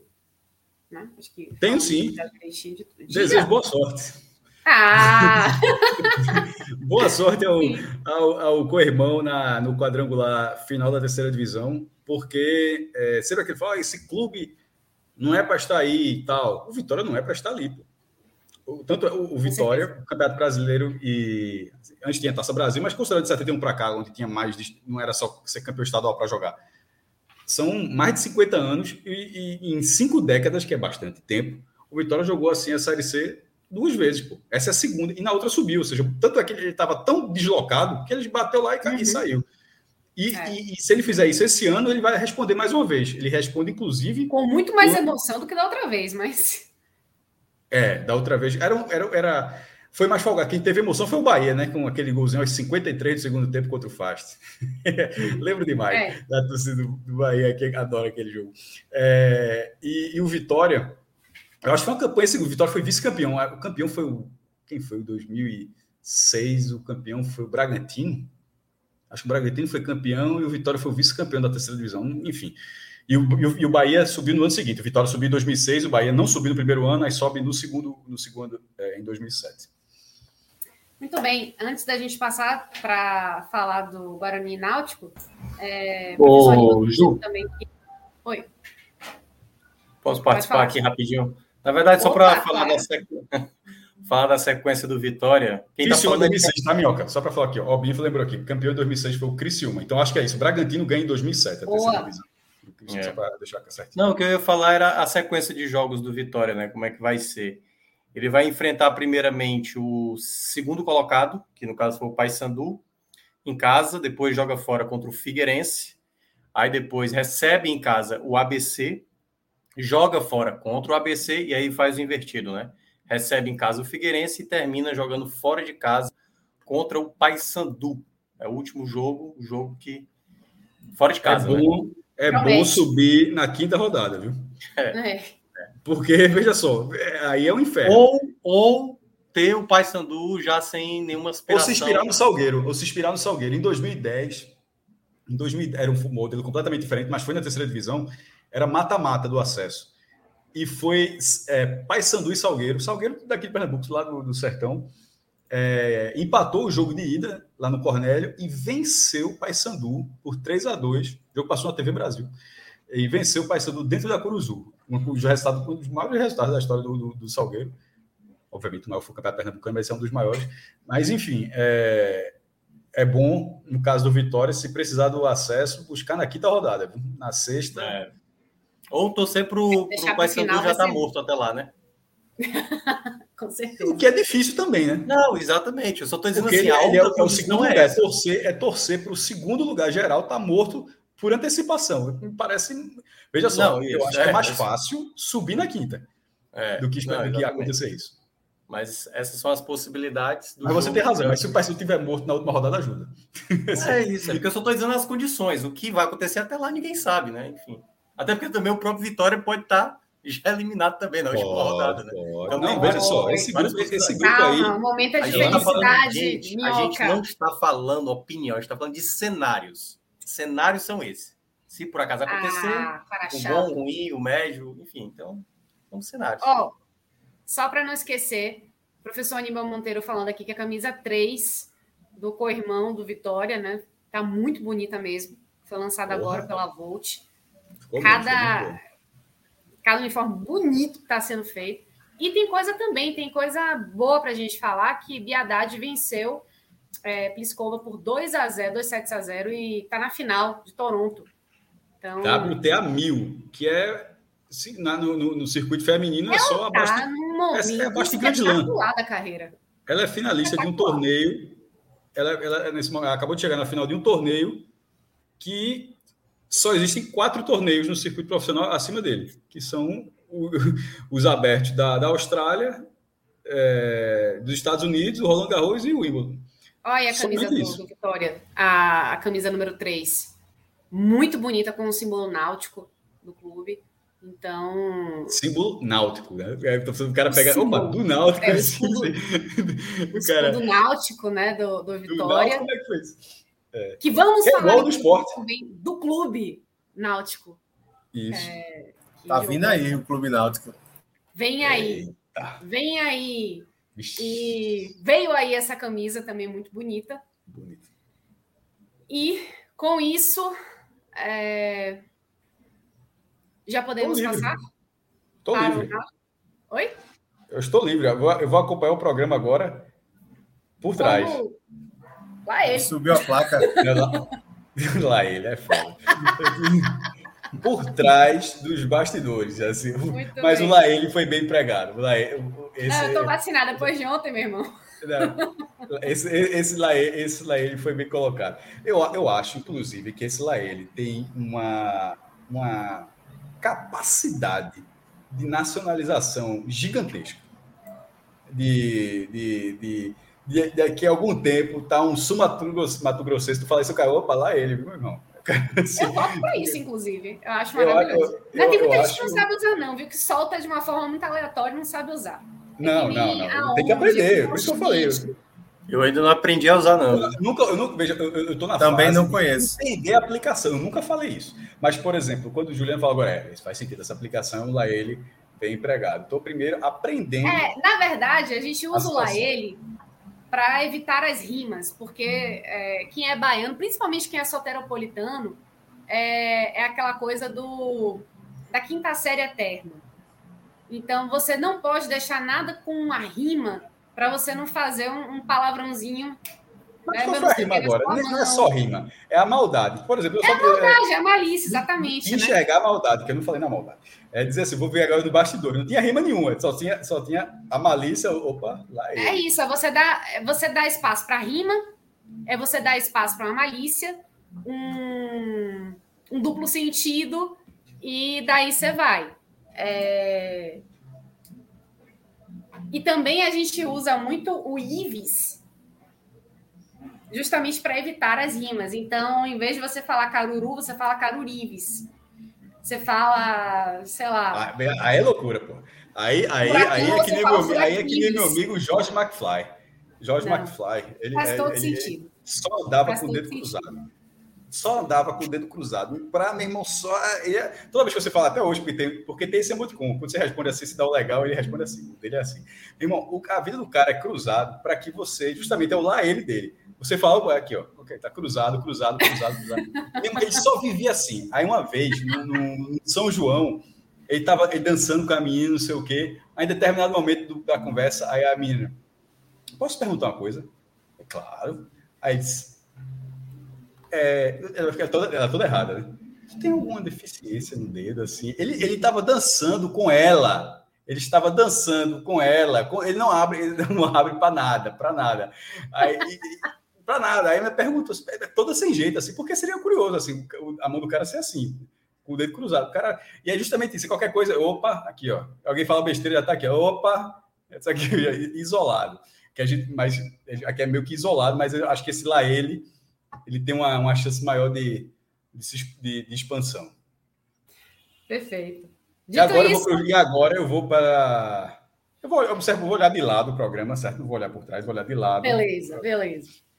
E, Bom, mas tá liberado vai pro chat, então, vai pro chat. Vou pro chat, exatamente, é, é do lado. É, perfeito, eu estou indo pro lado, estou indo pro chat agora. Prontinho. Maestro, muito obrigada aí pela participação. e até a próxima. Então, agora vamos para a terceira pauta desse nosso megacast, que é Guarani e Náutico, meus amigos. Acabou o momento da alegria, né? É, nem tudo foi festa, né? Aliás, festa que tá rolando aqui do lado aqui, que não tá parando, tá Cidade Negra agora. Permita Olha. que o amor. Se liga? Bom, tá tocando essa. bom repertório, bom repertório. Não, tá é, demais. Você podia também pegar o violão e acompanhar. O, não, não dá, não. É, é, quase. Eu não sei se eu vou conseguir falar ao mesmo tempo que a música tá tocando e. É capaz de eu, de eu falar no ritmo da música, entendeu? Então vai ficar uma coisa meio. Cara, quando é música. Mas come, gente, começa é, é com o Iago. Começa com o Iago, porque talvez daqui a alguns minutos vai melhorar. Acho eu. Tá. Entendeu? Aí, tá. quando melhorar, você me avisa, que aí eu peço para você aí, fazer a sua função aí, maior. Aí, aí pode ser que acabe a live. Mas tem um vídeo então, aí também. Então vem cá, então vem cá. Antes que acabe a live. Ó, cacei. Né? Antes que acabe a live, faça seu, sua função, Minhoca. Eu já fiz antes. Minha função? Início, a sua função primordial. Porque você, às vezes, você analisa né, as partidas, às vezes você é, acaba montando as nossas escalas, né? Vai lá, faça aí sua função. Então, tá até escrito é... aí.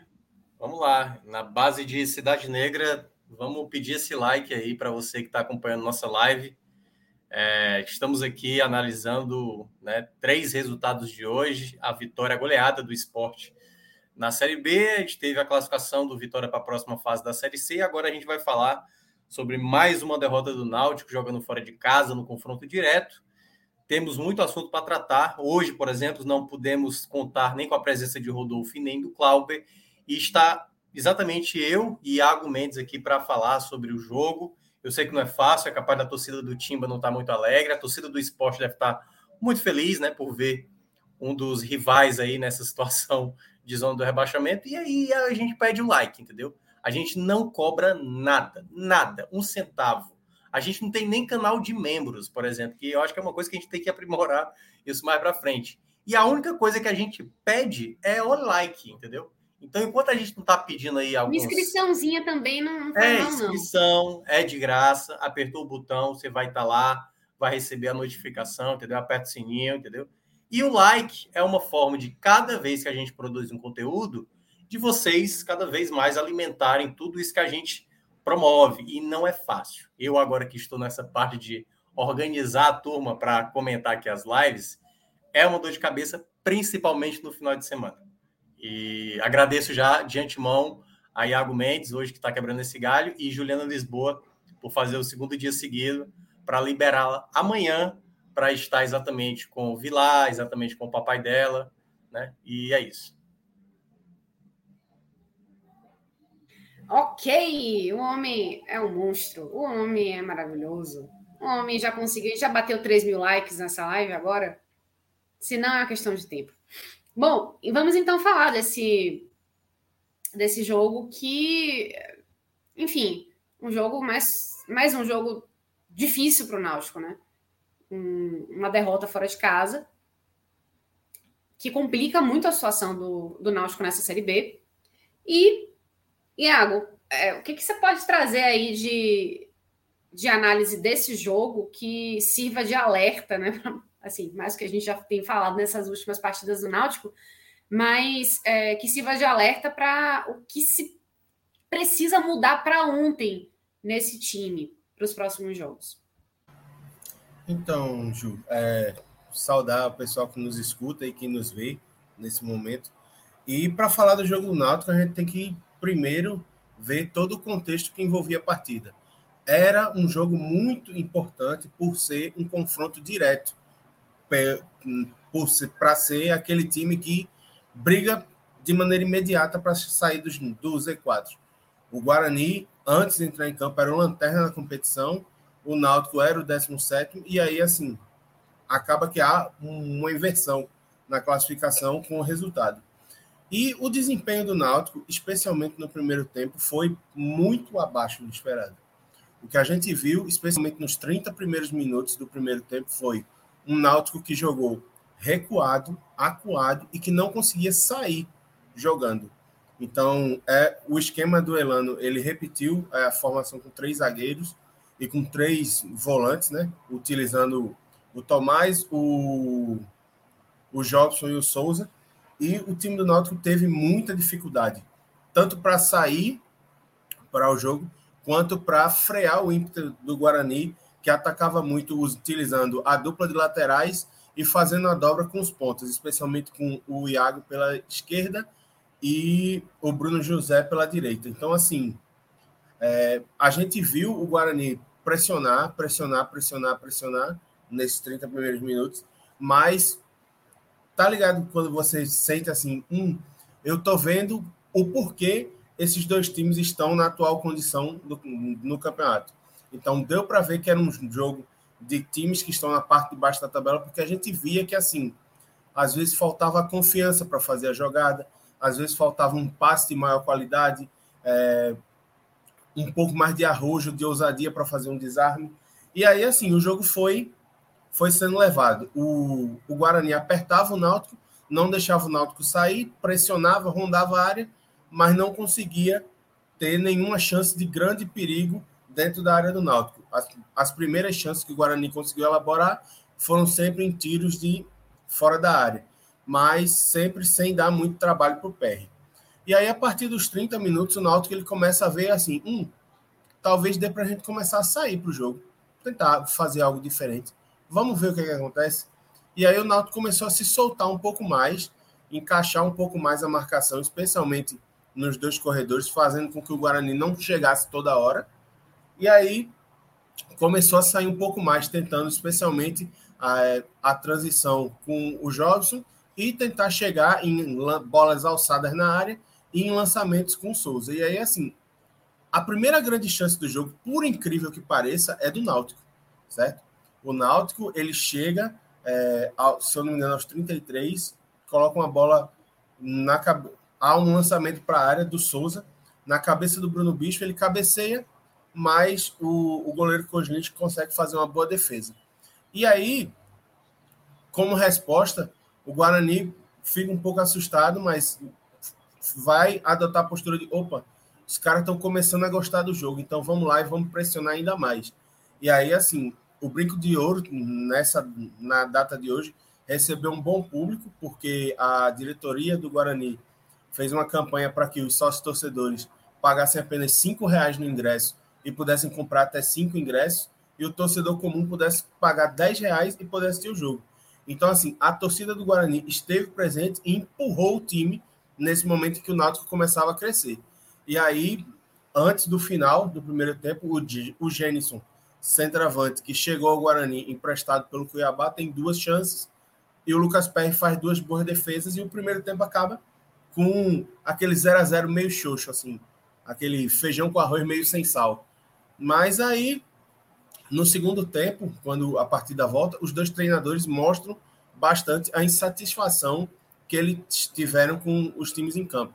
E aí o Náutico já volta com mudança e o, o Guarani também volta com mudança. E aí o Mozart, ele aciona no, no Guarani o Giovanni Augusto, que é considerado o cara diferente da qualidade técnica do time e que muitas vezes é sacado do time por não dar a intensidade que o Mozart tanto preza pelos times dele. E aí a gente viu muito isso durante é, a temporada em que ele ficou no CSA. E aí, assim, o Giovanni Augusto entra, é, e adiciona o passe de qualidade que faltava ao Guarani no seu domínio territorial. E aí, já aos cinco minutos, o, o Guarani trabalha bem uma bola, é, ela sai ela sai a escanteio, no escanteio ela é lançada, a defesa do Náutico falha, e aí o Gênison consegue dominar a bola no peito e empurrar para as redes do Lucas Perry na saída do goleiro. E aí abre o placar, o Guarani já inseguro, sabendo da sua situação e da necessidade da vitória, começa a se fechar um pouco mais. O Elano já gasta logo as suas. Com 10 minutos do segundo tempo, o Náutico já tinha gasto as suas cinco substituições. Tenta colocar o Náutico mais no, no campo de defesa, inclusive sacando o terceiro zagueiro, Wellington, e colocando o Vitor Ferraz, tentando fazer com que o time tivesse mais posse de bola e conseguisse chegar, mas ainda assim com muita dificuldade sempre precisando do recurso da bola alçada na área, da bola parada, especialmente com o Souza, para conseguir chegar ao gol. E aí, o Guarani fica nessa de ficar mais recuado, tentar bloquear os espaços do Náutico, tentar sair no contra-ataque. O jogo vai se desenvolvendo, o tempo vai passando, não acontece nada de muito de muito interessante de ambos os lados. Só que aí, nos acréscimos do jogo, a partida vira uma loucura, porque o Náutico tem uma começa a aumentar ainda mais o seu volume de jogo, de bola parada e de tentar imprimir realmente uma pressão em busca do resultado, partir até mesmo para o desespero. E aí já nos acréscimos, numa bola parada, um escanteio é batido pelo Souza, um jogador do Náutico desvia, o Kozlinski faz uma boa defesa, a bola sobra, o Perry, goleiro do Náutico que estava na área, chuta, tem uma finalização muito boa, o Kozlinski pega de novo, o Náutico tem uma terceira chance para o Kozlinski fazer a terceira defesa. Então, assim. Iago, Oi. A gente tem a imagem, o Rodrigo vai colocar aí essa sequência, porque é inacreditável. A bola sobra, aí Lucas Perry chuta, uma grande defesa, aí na sequência tem a cabeçada, e ele faz a terceira defesa, assim, espetacular. Assim, a reação do, do, do Kozlinski para fazer praticamente, né, dar os três pontos para o Guarani, porque esse chute do pé é muito difícil de pegar, cara. Muito difícil de pegar. De primeira, rápida, forte. E é, essa segunda defesa é espetacular. Eu acho E completamente inesperado, né? Porque assim, a gente não espera é, esse, essa qualidade de finalização, essa finalização de tão grande felicidade vindo dos pés de um cara que tá lá para defender. Então, assim, a única jogada em que ele vai lá na área, vai lá e faz isso aí. Mas, assim, sendo o fire da boa jogada do Náutico, tem que falar o seguinte: a defesa do Guarani também não pode permitir três chances numa bola parada só na sua área. Mas aí, assim, o Kolinski, o fecha o gol nessa rodada e garante os três pontos para o Guarani. Inclusive, na entrevista no pós-jogo, ele é questionado pelo, pelo repórter de campo, né? E ele diz que assim, a defesa mais difícil do lance, sem dúvidas, foi a do chute do Perry. Então, realmente, assim, e é uma coisa que eu particularmente nunca vi um goleiro chegar na área e finalizar, assim, de primeira, bater no canto do goleiro e o goleiro ir lá e catar e vamos que esses três pontos não escapam. Então, assim, como eu disse, foi uma loucura os acréscimos no jogo do Brinco de Ouro. E aí, assim, com o resultado, o Guarani sobe na tabela, vira é, o cara, o primeiro perseguidor para sair do Z4 e o Náutico volta a ter uma situação bastante complicada e bem tensa na competição, voltando a ser o 19 colocado. E ainda mais, tendo mais um confronto direto já na próxima partida, porque o Náutico volta a campo na sexta-feira, já para enfrentar o Vila Nova, lanterna da competição, nos aflitos. Então, assim, o Náutico teve a sua primeira, a primeira bala de prata para poder escapar da zona do rebaixamento. Não conseguiu. E aí, só a vitória do Vila Nova já não vai ser suficiente, porque o Náutico tem 21 e o primeiro time fora da zona tem 25. Então, assim, se o sinal, se o alerta tinha diminuído de vermelho para laranja depois da vitória do, no último jogo, hoje ele já volta para vermelho de novo. E se o resultado não vier em casa contra o Vila Nova, realmente pode complicar ainda mais a situação do Elano, que já é muito questionado pela torcida. Com certeza, né? Então, muita gente questionando a da escalação até substituições, né? Como você falou, foram ele gastou muito cedo as substituições, né? E, e isso é assim, é um convite para uma tragédia. Né? Então. Tiago Minhoca, como é que tá aí a festa? Tá rolando, tá Legião Urbana agora. Você culpa seus pais por todos, mas enfim, aquela coisa. Estou gostando muito desse Isso é repertório é aí. Muito bom esse repertório aí. É um rock 80, 90 aí. A gente, Legião Urbana, desculpa, não tem como. como... Não curte, não. Não curto Legião Urbana. Não, não, dê uma chance, dê uma chance ao seu coração. Não, já dei. Já, não, já passei por essa fase. passei dessa fase. Eu já, eu já me permito não gostar e assumir isso muito claramente. Assim, não gosto de Legião Urbana. Por favor, respeitar. Mas vá lá. Diga aí, Thiago Minhoca. Então, Ju, é... eu diria que mais um passo né, do Náutico para esse rebaixamento. Dá tempo ainda de recuperar? Dá tempo. Mas é muito difícil imaginar com a equipe perdendo os duelos diretos fora de casa. O Náutico tinha uma sequência onde, principalmente nos confrontos diretos, que ele tinha que tentar aproveitar para tentar tirar ponto. E se não tenta tirar o ponto do adversário, ou seja, vencer a partida, você tenta pelo menos não perder. Porque ele já tinha perdido para o Operário, perdeu agora né, para o Guarani, vai enfrentar o CSA na 27 rodada, daqui a três jogos. Na próxima rodada vai ter o Vila Nova, mas esse jogo em casa. Então, esse deveria ser o momento do Náutico para ter a reação. Porque de, depois do jogo do Vila Nova vai ser o Cruzeiro fora de casa. Aquele jogo onde, assim, o cara já sabe que, nossa senhora, um empate é quase como se fosse ressurgir no campeonato. E só um, só um ponto, Minhoca. O Náutico que perdeu para o Vila Nova lá, né? No primeiro Isso, então, exato, assim, exato. Já deu ponto ao adversário, já.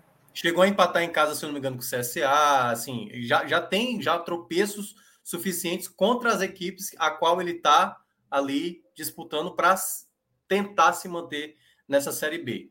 E esse novo tropeço, e aí pegando um pouco da análise do que é, falou o Iago, né? É, o primeiro ponto que eu não gostei do, do jogo do Náutico. O Náutico, tudo bem, esperar o adversário que estava motivado, dá para se entender. Agora, é o grande problema que a vitória passada, ela dá aquela velha mascarada, é o time não evoluiu. E quando a Elano vem hoje na coletiva dizer que gostou do jogo, aí isso já é para mim já é ponto de esse cara não está entendendo a realidade do que é o Náutico. Ou ele enxerga o Náutico como um time muito inútil, assim, na visão dele, assim. Porque ele considerar esse jogo do Náutico hoje como um jogo, sabe, a ponto de gostar, o Náutico hoje não é uma equipe que apresenta um bom futebol. Isso é, isso é fato. Ele pode até dizer que pode ter tido alguma evolução. Se você compara o jogo do Operário para esse jogo, você vê uma evolução. O Náutico teve possibilidades de buscar o um empate. Mas logo no, nos primeiros minutos, como o Iago estava mencionando, olha, o que a defesa do, do Náutico promoveu e que vem promovendo nas últimas rodadas, não tem como elogiar, não tem como você dizer que gostou. Bispo e Wellington são Nossa Senhora. É, o, o Iago até chegou a mencionar, teve muito chute de fora da área, mas também teve bola alçada que o PR teve que salvar. Acho que foi uma, até uma jogada em cima de Wellington, que o PR estava muito bem muito bem posicionado, porque já tinha perdido ali a, a, disputa aérea. E aí Bispo vai perder na jogada do gol, é ele que está na jogada, não marca o jogador, o jogador domina no peito, dentro da pequena área e consegue ainda a finalização. E a gente está falando de dois elencos, porque o Guarani também tem suas limitações, e você não conseguiu apresentar um jogo bom até tomar o gol. Porque quando toma o gol, obviamente, uma equipe frágil como o Guarani vai começar a jogar com medo. Teve, até mesmo no primeiro tempo, quando estava 0 a 0 o Guarani não sabia nem sair com a bola, às vezes. Deixava até para o Náutico aproveitar essa bola e gerar uma possibilidade de contra-ataque. Mas o Náutico vem um momento tão ruim, na minha avaliação, que ele não consegue nem aproveitar isso. Nem quando o adversário é frágil, e tá cedendo uma possibilidade ali de saída de bola errada, o Náutico nem para recuperar e, e, facilmente trabalhar essa bola. E vamos lembrar onde o Náutico está melhorando. E aí eu acho que é o único ponto que eu consigo elogiar, talvez assim, de melhoria do Náutico do jogo do Operário para cá, né? Que foi o jogo onde eu acompanhei com mais detalhes. A bola parada. Jogada trabalhada, se a gente for lembrar os gols do, do, jogo passado, é um gol que sobra e aí um gol realmente jogada trabalhada, bola na direita e depois o passo no meio ali para sair o segundo gol do Náutico na vitória na, da última rodada. Mas hoje era a bola parada com o Souza que tinha mais possibilidade de sair um gol, porque também o Guarani era muito frágil defensivamente. E aí é onde faltou, obviamente, claro, dando mérito ao goleiro do Guarani, realmente foi fundamental para ter a vitória. Mas quando você olha o futebol, né, o que foi jogado em campo, não, não para mim, não é ponto de elogios. A defesa ainda continua com muitos problemas, a criação de jogadas ainda é um problema. Chiesa ali na frente, até você ver uma determinação de correr, mas praticamente sem, sem, sem acrescentar muito tecnicamente. E aí entro já no ponto do Elano. O Elano me parece ser um, um, um treinador muito, muito, muito, muito inexperiente, até para uma Série C. Porque para você fazer as trocas que você necessita, que o time precisa mudar, você precisa saber equilibrar. Porque o Elano já conseguiu, desde a chegada dele, fazer poucas trocas, praticamente fazer ali duas, três, e, eu, e muitas delas já no final da partida, ou seja, mantendo o time cada vez mais desgastado, como foi, por exemplo, contra o Operário, o time já estava cansado, teve que sair é, é, já no final ali, Souza, que estava esgotado, Jobson também estava esgotado naquele jogo contra o Operário. Aí hoje, por exemplo, ele faz totalmente o contrário. Ele já faz todas as trocas e aí tem o Geovânio no final da partida, sem condições nenhuma de ficar em campo. E isso mostra para mim um treinador que não tem a percepção do que mudar, de como mudar. Ele simplesmente vai vendo e, não sei, na cabeça dele é como se ele olhasse um videogame, né? Que eu vou colocar ali tantas peças, vou tirar tantas peças, e vai, e, e, vai, e vai que dá certo. Então, é, é uma situação que eu vejo muito ruim hoje o Náutico na mão de um treinador que não consegue mostrar nenhum tipo de sustentação como time para uma recuperação. Porque quando a gente vê equipes que têm deficiência no seu jogo coletivo, é, em termos de, de ser um time pelo menos aguerrido em muitas vezes, você não consegue ver, pelo menos com o Elano, o mínimo para ter uma, sabe, aquela, aquela coisa, um time limitado que sabe fazer pelo menos ali duas, três jogadas. Não, é muito a esmo. O que a gente viu no final, que era o Náutico pressionando, é porque do outro lado era um adversário também frágil, entendeu? Quando o Náutico pegar um time de meio de tabela, quando pegar um Criciúma, quando pegar. A, a, tudo bem, pegou até um CRB que estava ali no meio de tabela, mas. E está ganhando agora, né, do Grêmio. É, mas eu fico, eu fico muito na dúvida se aquela vitória da última rodada ela não foi só um lapso do que propriamente uma, sabe, um, um de fato uma, uma, algo que possa melhorar. Eu não, eu não consegui observar dessa maneira. Então, eu acho que esse é o ponto mais preocupante. Eu, sinceramente, se eu sou o Náutico, aproveito essa derrota. E aí, esse é o grande problema, né? Que Cláudio já tinha falado, o próprio Rodolfo já tinha falado, o grande erro de fazer esse contrato com o Elano pensando no longo prazo quando claramente ele não deveria ser um treinador para, se você quer ter um trabalho com um treinador promissor, se assim o Náutico considerava o Elano como promissor, que faça isso no começo de uma temporada, não quando você está brigando para se manter numa, numa, numa divisão, no caso, na Série B. Então, eu acho que o próprio discurso da diretoria nada casa, nada casa com um treinador para um perfil de um, de um time que já sofreu muito durante essa temporada com protestos, a torcida revoltada, a diretoria, é, obviamente, né, e jogadores sendo perseguidos, né, e, até em determinado momento. Para esse momento, um treinador inexperiente ter que conduzir tudo isso, fazer o time jogar bem, fazer o time ter foco, fazer o time ter espírito de luta, é muita coisa para um treinador que tem pouco tempo de trabalho. E que poderia até que eu lembro é, que foi falado isso acho que por algumas pessoas, eu estou lembrado quem falaram até, ah, não, quando o Rogério Ceni chegou no Fortaleza foi tipo isso. É diferente, porque ali no caso do Fortaleza, como eu estava citando, foi um começo de trabalho que começou no campeonato estadual. O próprio Ceni quase foi demitido, mas o presidente o bancou na, naquele momento. Mas é porque tinha um, um aspecto de liderança e de conhecimento de futebol, mesmo que inexperiente ainda do Rogério Ceni, mas um pouco com mais com mais conhecimento. Elano, nem nas coletivas ele consegue explicar, às vezes, o que é que deu errado. E aí vem uma fala dessa, como ele fala hoje na coletiva, de dizer que gostou da partida hoje do Náutico. Não dá para aceitar e dizer que gostou da partida do Náutico. Daria para aceitar se ele tivesse enfrentado fora de casa é, uma equipe como, sei lá, Criciúma jogando fora de casa, talvez o Londrina, apresentando, quem sabe, um futebol um pouco mais, sabe, ali de dificultar o jogo para o adversário, mas enquanto estava no 0 a 0 era só o Guarani, era só o Guarani. E a defesa, para mim, não passava nenhum tipo de segurança. Às vezes não tinha finalização, né? Mas essa bola passava com muito perigo na área. Então, esse para mim é o ponto principal. Eu, né, no caso, e aí, claro, queira ou não, o Náutico teria que arcar com essa escolha. Se eu ainda penso ainda em me manter numa Série B, eu não consigo enxergar essa recuperação tendo o Elano no comando técnico do Náutico. Eu acho muito difícil imaginar que ele vai ter a capacidade para isso. Até porque toda vez que ele vai justificando, quando não vê o resultado positivo, né? E ainda tem a, ainda tem a questão da, do próprio Giancarlo, né? Que nem, nem, nem, nem esteve hoje. Então, não sei se Iago tem mais detalhes quanto a isso, mas é uma outra questão, né? Porque aí vê Richard Franco, jogou bem no jogo passado, foi um dos destaques, e aí fica toda essa situação, porque aí perceba, já tem essa outra questão a resolver. Jean Carlos, como é que vai ficar a situação dele?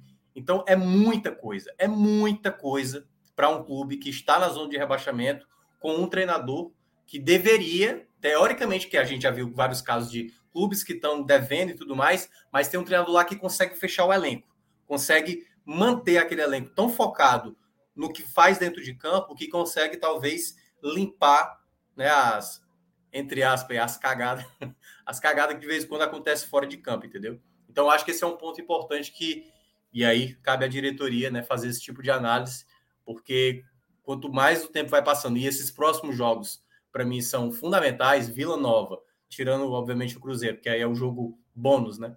E depois jogar fora de casa contra o CSA, esses são jogos que se assim, já, já vai ser complicado de toda forma, entendeu? E aí se for com um treinador inexperiente, eu acho que é quase como ali, sabe, botar quase um pé e meio já num possível rebaixamento. Rapidinho, Mioca é, e Ju, só sobre a questão que tu falou das substituições. O Náutico fez as cinco substituições antes dos 10 minutos de jogo. Isso é um ponto. A gente sabe que a nova mudança da regra permite que você pare até três vezes para poder fazer substituições, né? Sabe quantas vezes o Náutico parou? Uma. Ele fez duas mudanças no intervalo, inclusive sacando o Richard Franco. E a gente sabe que tem sido um jogador muito importante, um motor do time, uma substituição que assim, ok, o time não estava se encontrando bem em campo, mas pelo menos para mim é, parece um pouco confuso, especialmente porque o cara que deveria ser, sei lá, o homem entrar, que é o Jean Carlos, que é a referência técnica do time, que pode não estar passando por uma boa fase, mas que é muito importante para que o Náutico chegue ao ataque, acabou nem sendo utilizado.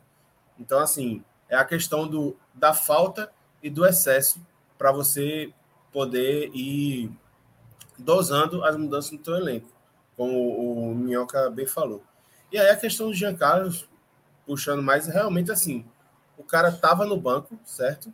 E simplesmente não foi utilizado. Por que não foi utilizado? Inclusive, foi um questionamento até que foi feito durante a. Durante, eu vi né, no Twitter durante a partida, que assim, o Jacaré está disponível, por que, que ele não entrou? É o cara, é, o cara, ele era o cara do time até, sei lá, até o final do Pernambucano, o início da Série B, hoje já não serve mais. O que está acontecendo? Então, acho que assim, além de repensar é, decisões em partidas, é, alterações muito no início ou muito no começo, tem que pessoal, pessoal da diretoria tem que chegar e não, cobrar o Elano e ó, o que é está acontecendo quanto à gestão de grupo mesmo. Porque a gente sabe que é, você dar esse tipo de tratamento a caras que são consideradas lideranças, muitas vezes fazem com que você perca o grupo. E aí, assim, num time que já tem tantas lacunas, que sofre tanto com os adversários, que possivelmente precisaria contratar e a gente não sabe se vai ter tempo hábil, porque a janela fecha daqui dois dias. Você ainda perdeu o elenco, é praticamente uma sentença assim de queda praticamente certa. E assim, o Náutico vem encaminhando essa sentença a cada rodada. Beleza, Iago. É, deixa eu só falar com o pessoal que está chegando agora Gente, a, a, o MegaCast é MegaCast mesmo, viu? A gente teve uma pauta bastante extensa, a gente está no terceiro jogo sendo analisado agora. Antes a gente já falou sobre esporte CSA, falamos já sobre o Vitória, já falamos sobre o jogo, falamos principalmente sobre a classificação, falamos também sobre o, as possibilidades do Vitória nessa reta final da Série C. Então, é, para quem não conseguiu pegar essa parte, espera a live terminar, volta um pouquinho. Ou volta ou agora, né? É, volta agora. Às vezes é, é tem não. alguns navegadores que você não consegue, né? Dar, dar algum problema. Ah, sim, sim, assim. sim, Então, assim, espera terminar e volta, então aguarda até amanhã e, e ouve no, no formato de podcast, enfim. Falamos sobre o Vitória. Então, essa parte que eu acho que seria mais importante, né? É, podem ficar tranquilos que tem análise sim, o maestro Cássio Zirpoli falou bastante, Thiago Minhoca falou também, é, Iago deu os pitaquinhos também, né, Iago? É, principalmente tava, aí dando... É, entrei, dando, dando... Entrei, falei, dei uma sumida porque estava com umas pendências para resolver, mas já ainda assim é assim, tem rapaz, aqui, é... colossal. Não, importante também, trazendo informações de bastidores, né? É, a gente é. pergunta assim, rapaz, fulano de tal, quantos anos tem, não sei o que, Oi, fulaninho tem tantos anos tal. Mas, enfim, é, tratamos desses dois jogos, estamos agora falando do Náutico, que é a nossa terceira pauta. É, enfim, é, situação muito complicada do Elano, né? É, ele já chegou numa situação que o, o Náutico já estava meio cambaleante e acho que se esperava dele uma postura de quem conhecia o, o clube, né? Ele, ele, vendia muito essa ideia né, de que ele acompanhava o Náutico e chegou no Náutico e assim a, a, as coisas não foram melhorando. E o que a gente vê e o que eu vejo principalmente das análises de vocês dos telecasts é que parece que o negócio está evoluindo.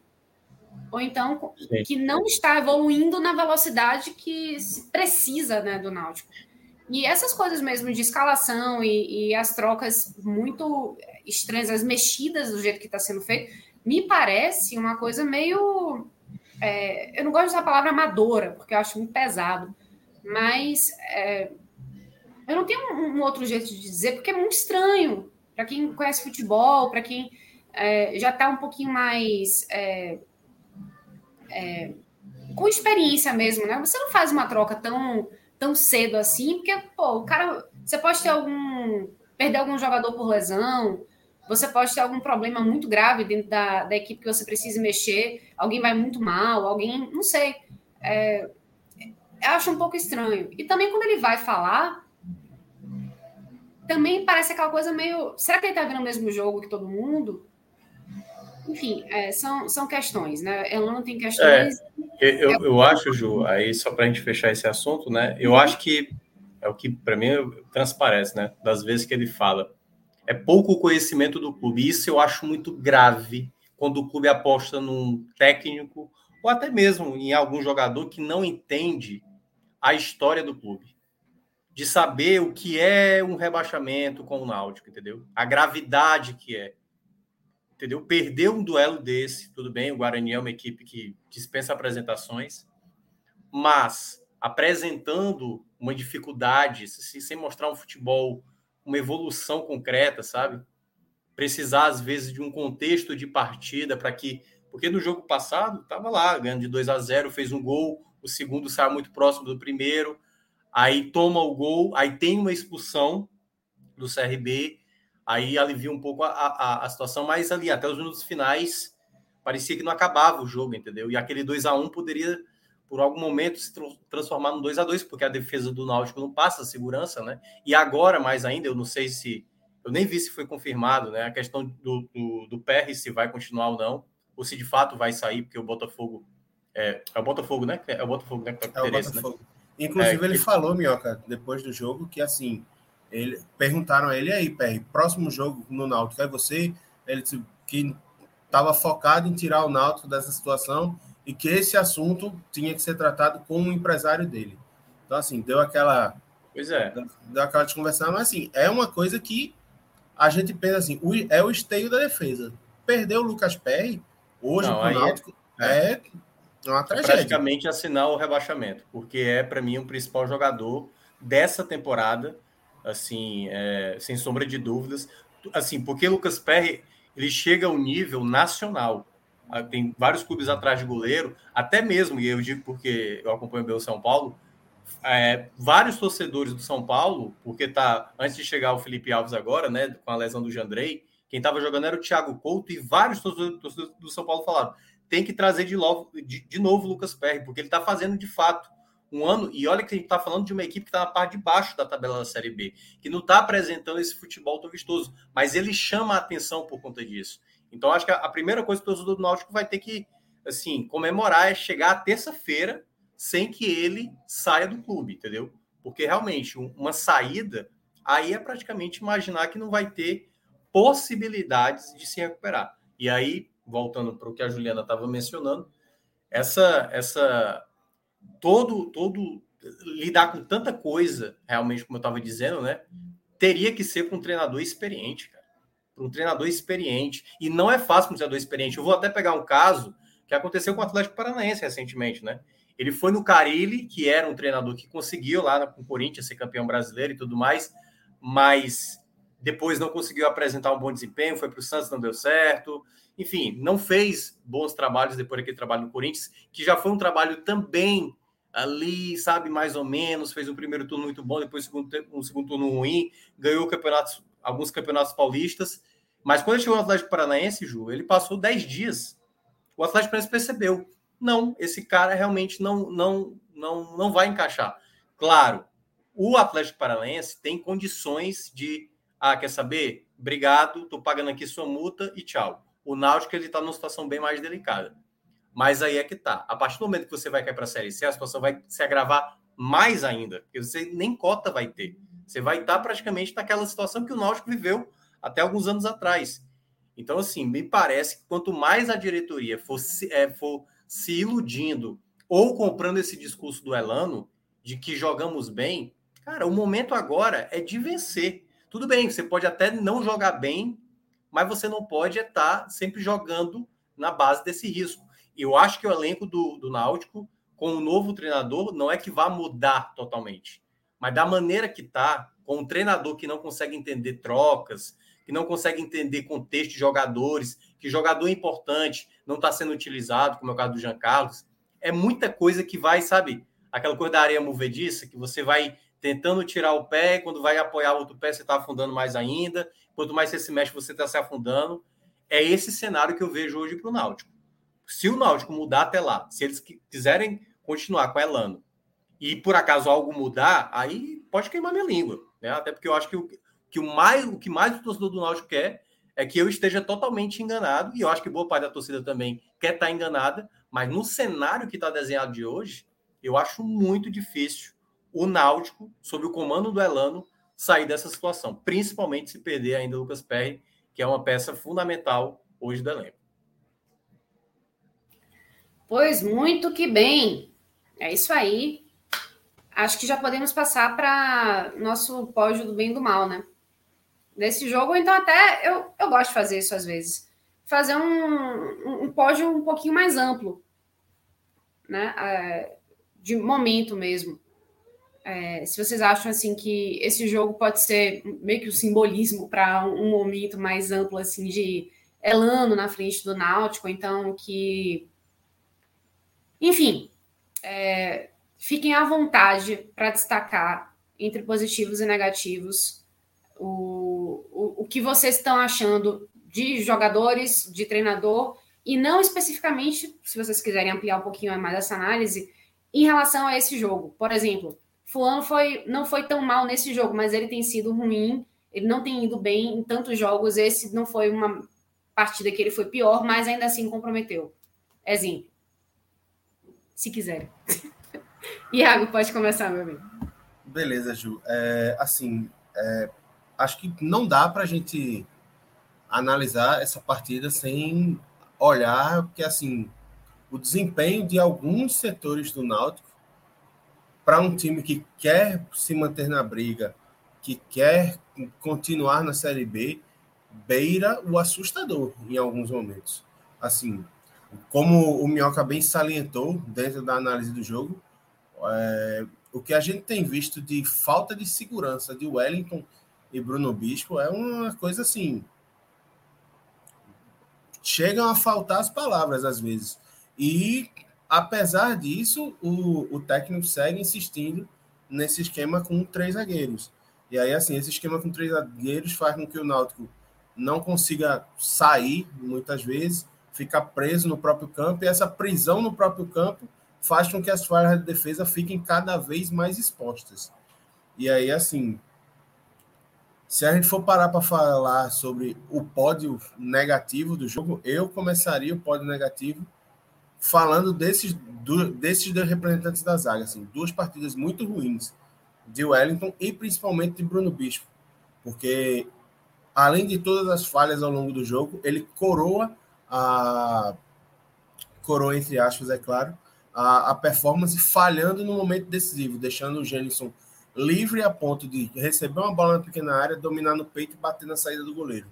Então, assim, não dá, não dá, não dá para você ver isso com naturalidade, especialmente no momento tão perigoso que o clube passa, numa partida que valia tanto para o clube.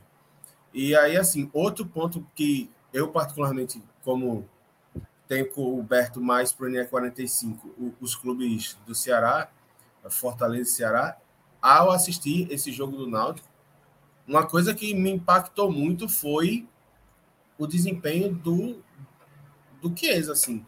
O Chiesa, ele parece estar nitidamente fora de ritmo e continua sendo a principal alternativa do Náutico, mesmo sem conseguir ser alimentado, quando recebe bola não consegue dar continuidade na jogada e segue em campo, segue em campo, segue em campo, segue recebendo chance então, é, é muito difícil analisar o time do Náutico hoje e você parar e pensar, não, eu vou tentar colher os três piores do jogo. Porque, assim, parece, pelo menos a mim, assim, quando eu vejo, parece ser um time colapsado em vários setores.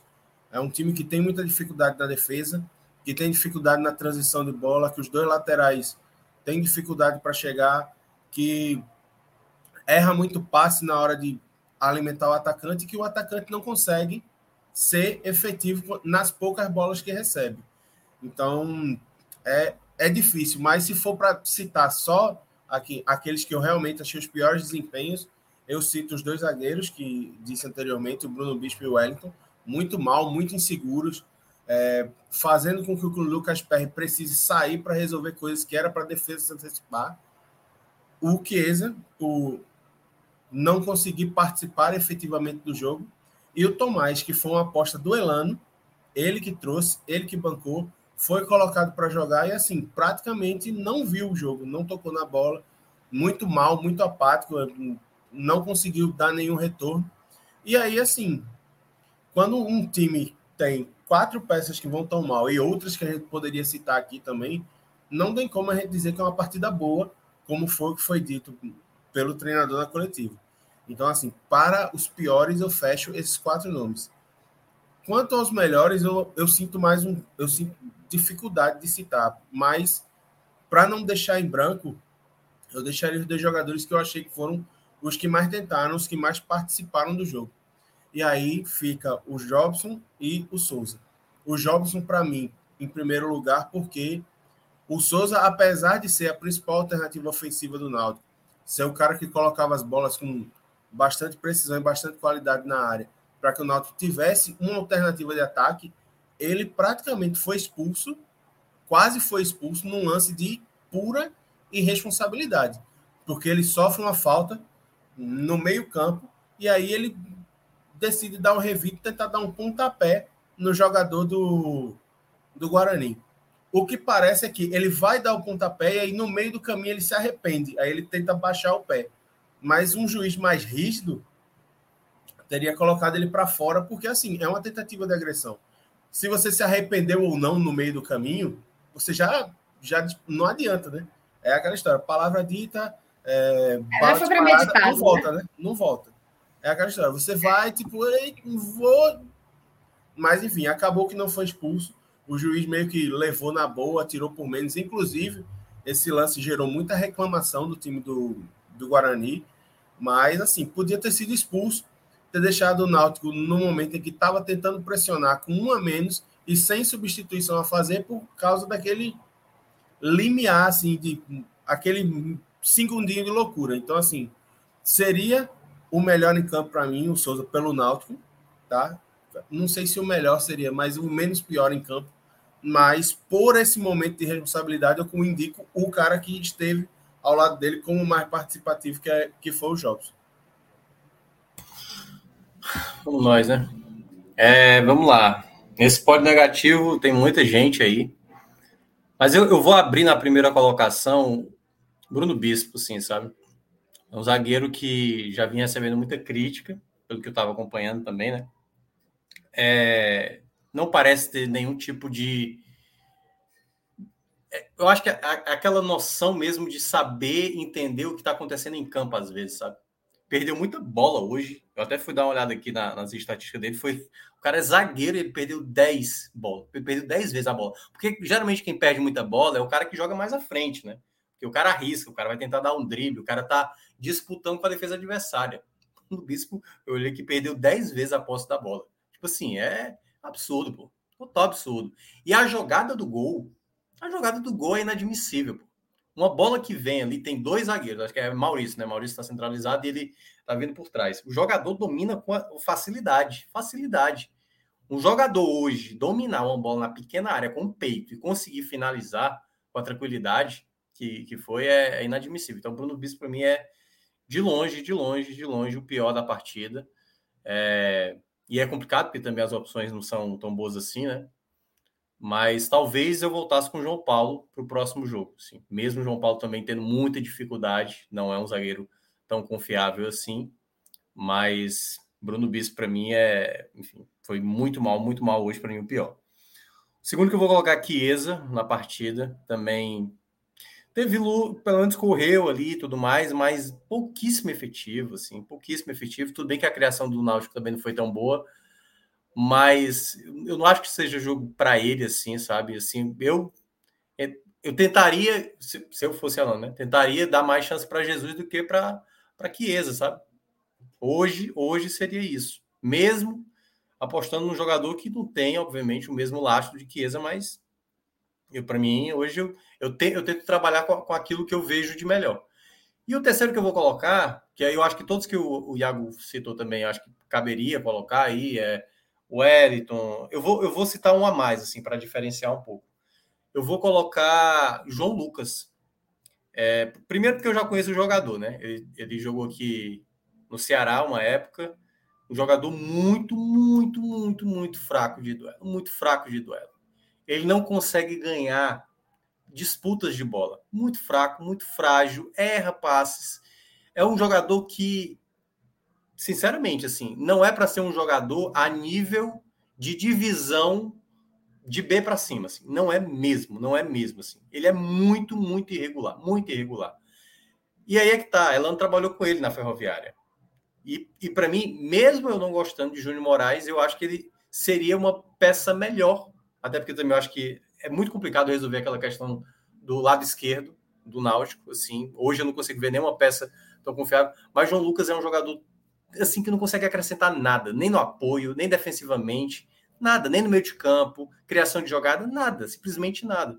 E sinceramente essa escolha do Elano foi para mim uma aquela coisa, né? Você traz um treinador, o treinador vai escolher o que ele já conhece, jogadores com a qual ele já trabalhou, mas, aquela coisa, se eu fizesse parte do Náutico, na hora que Elano tivesse dado essa dica, eu já teria dado a, logo a letra. Elano, olha, conheço a peça, não, vamos pensar uma outra coisa. Sei que você trabalhou com ele, confia nele, mas a gente consegue encontrar um nome um pouco mais razoável no mercado. E para mim, João Lucas entra aí nesse terceiro. Mas os outros aí poderiam entrar com menção honrosa, o Wellington, o próprio Tomás e tal.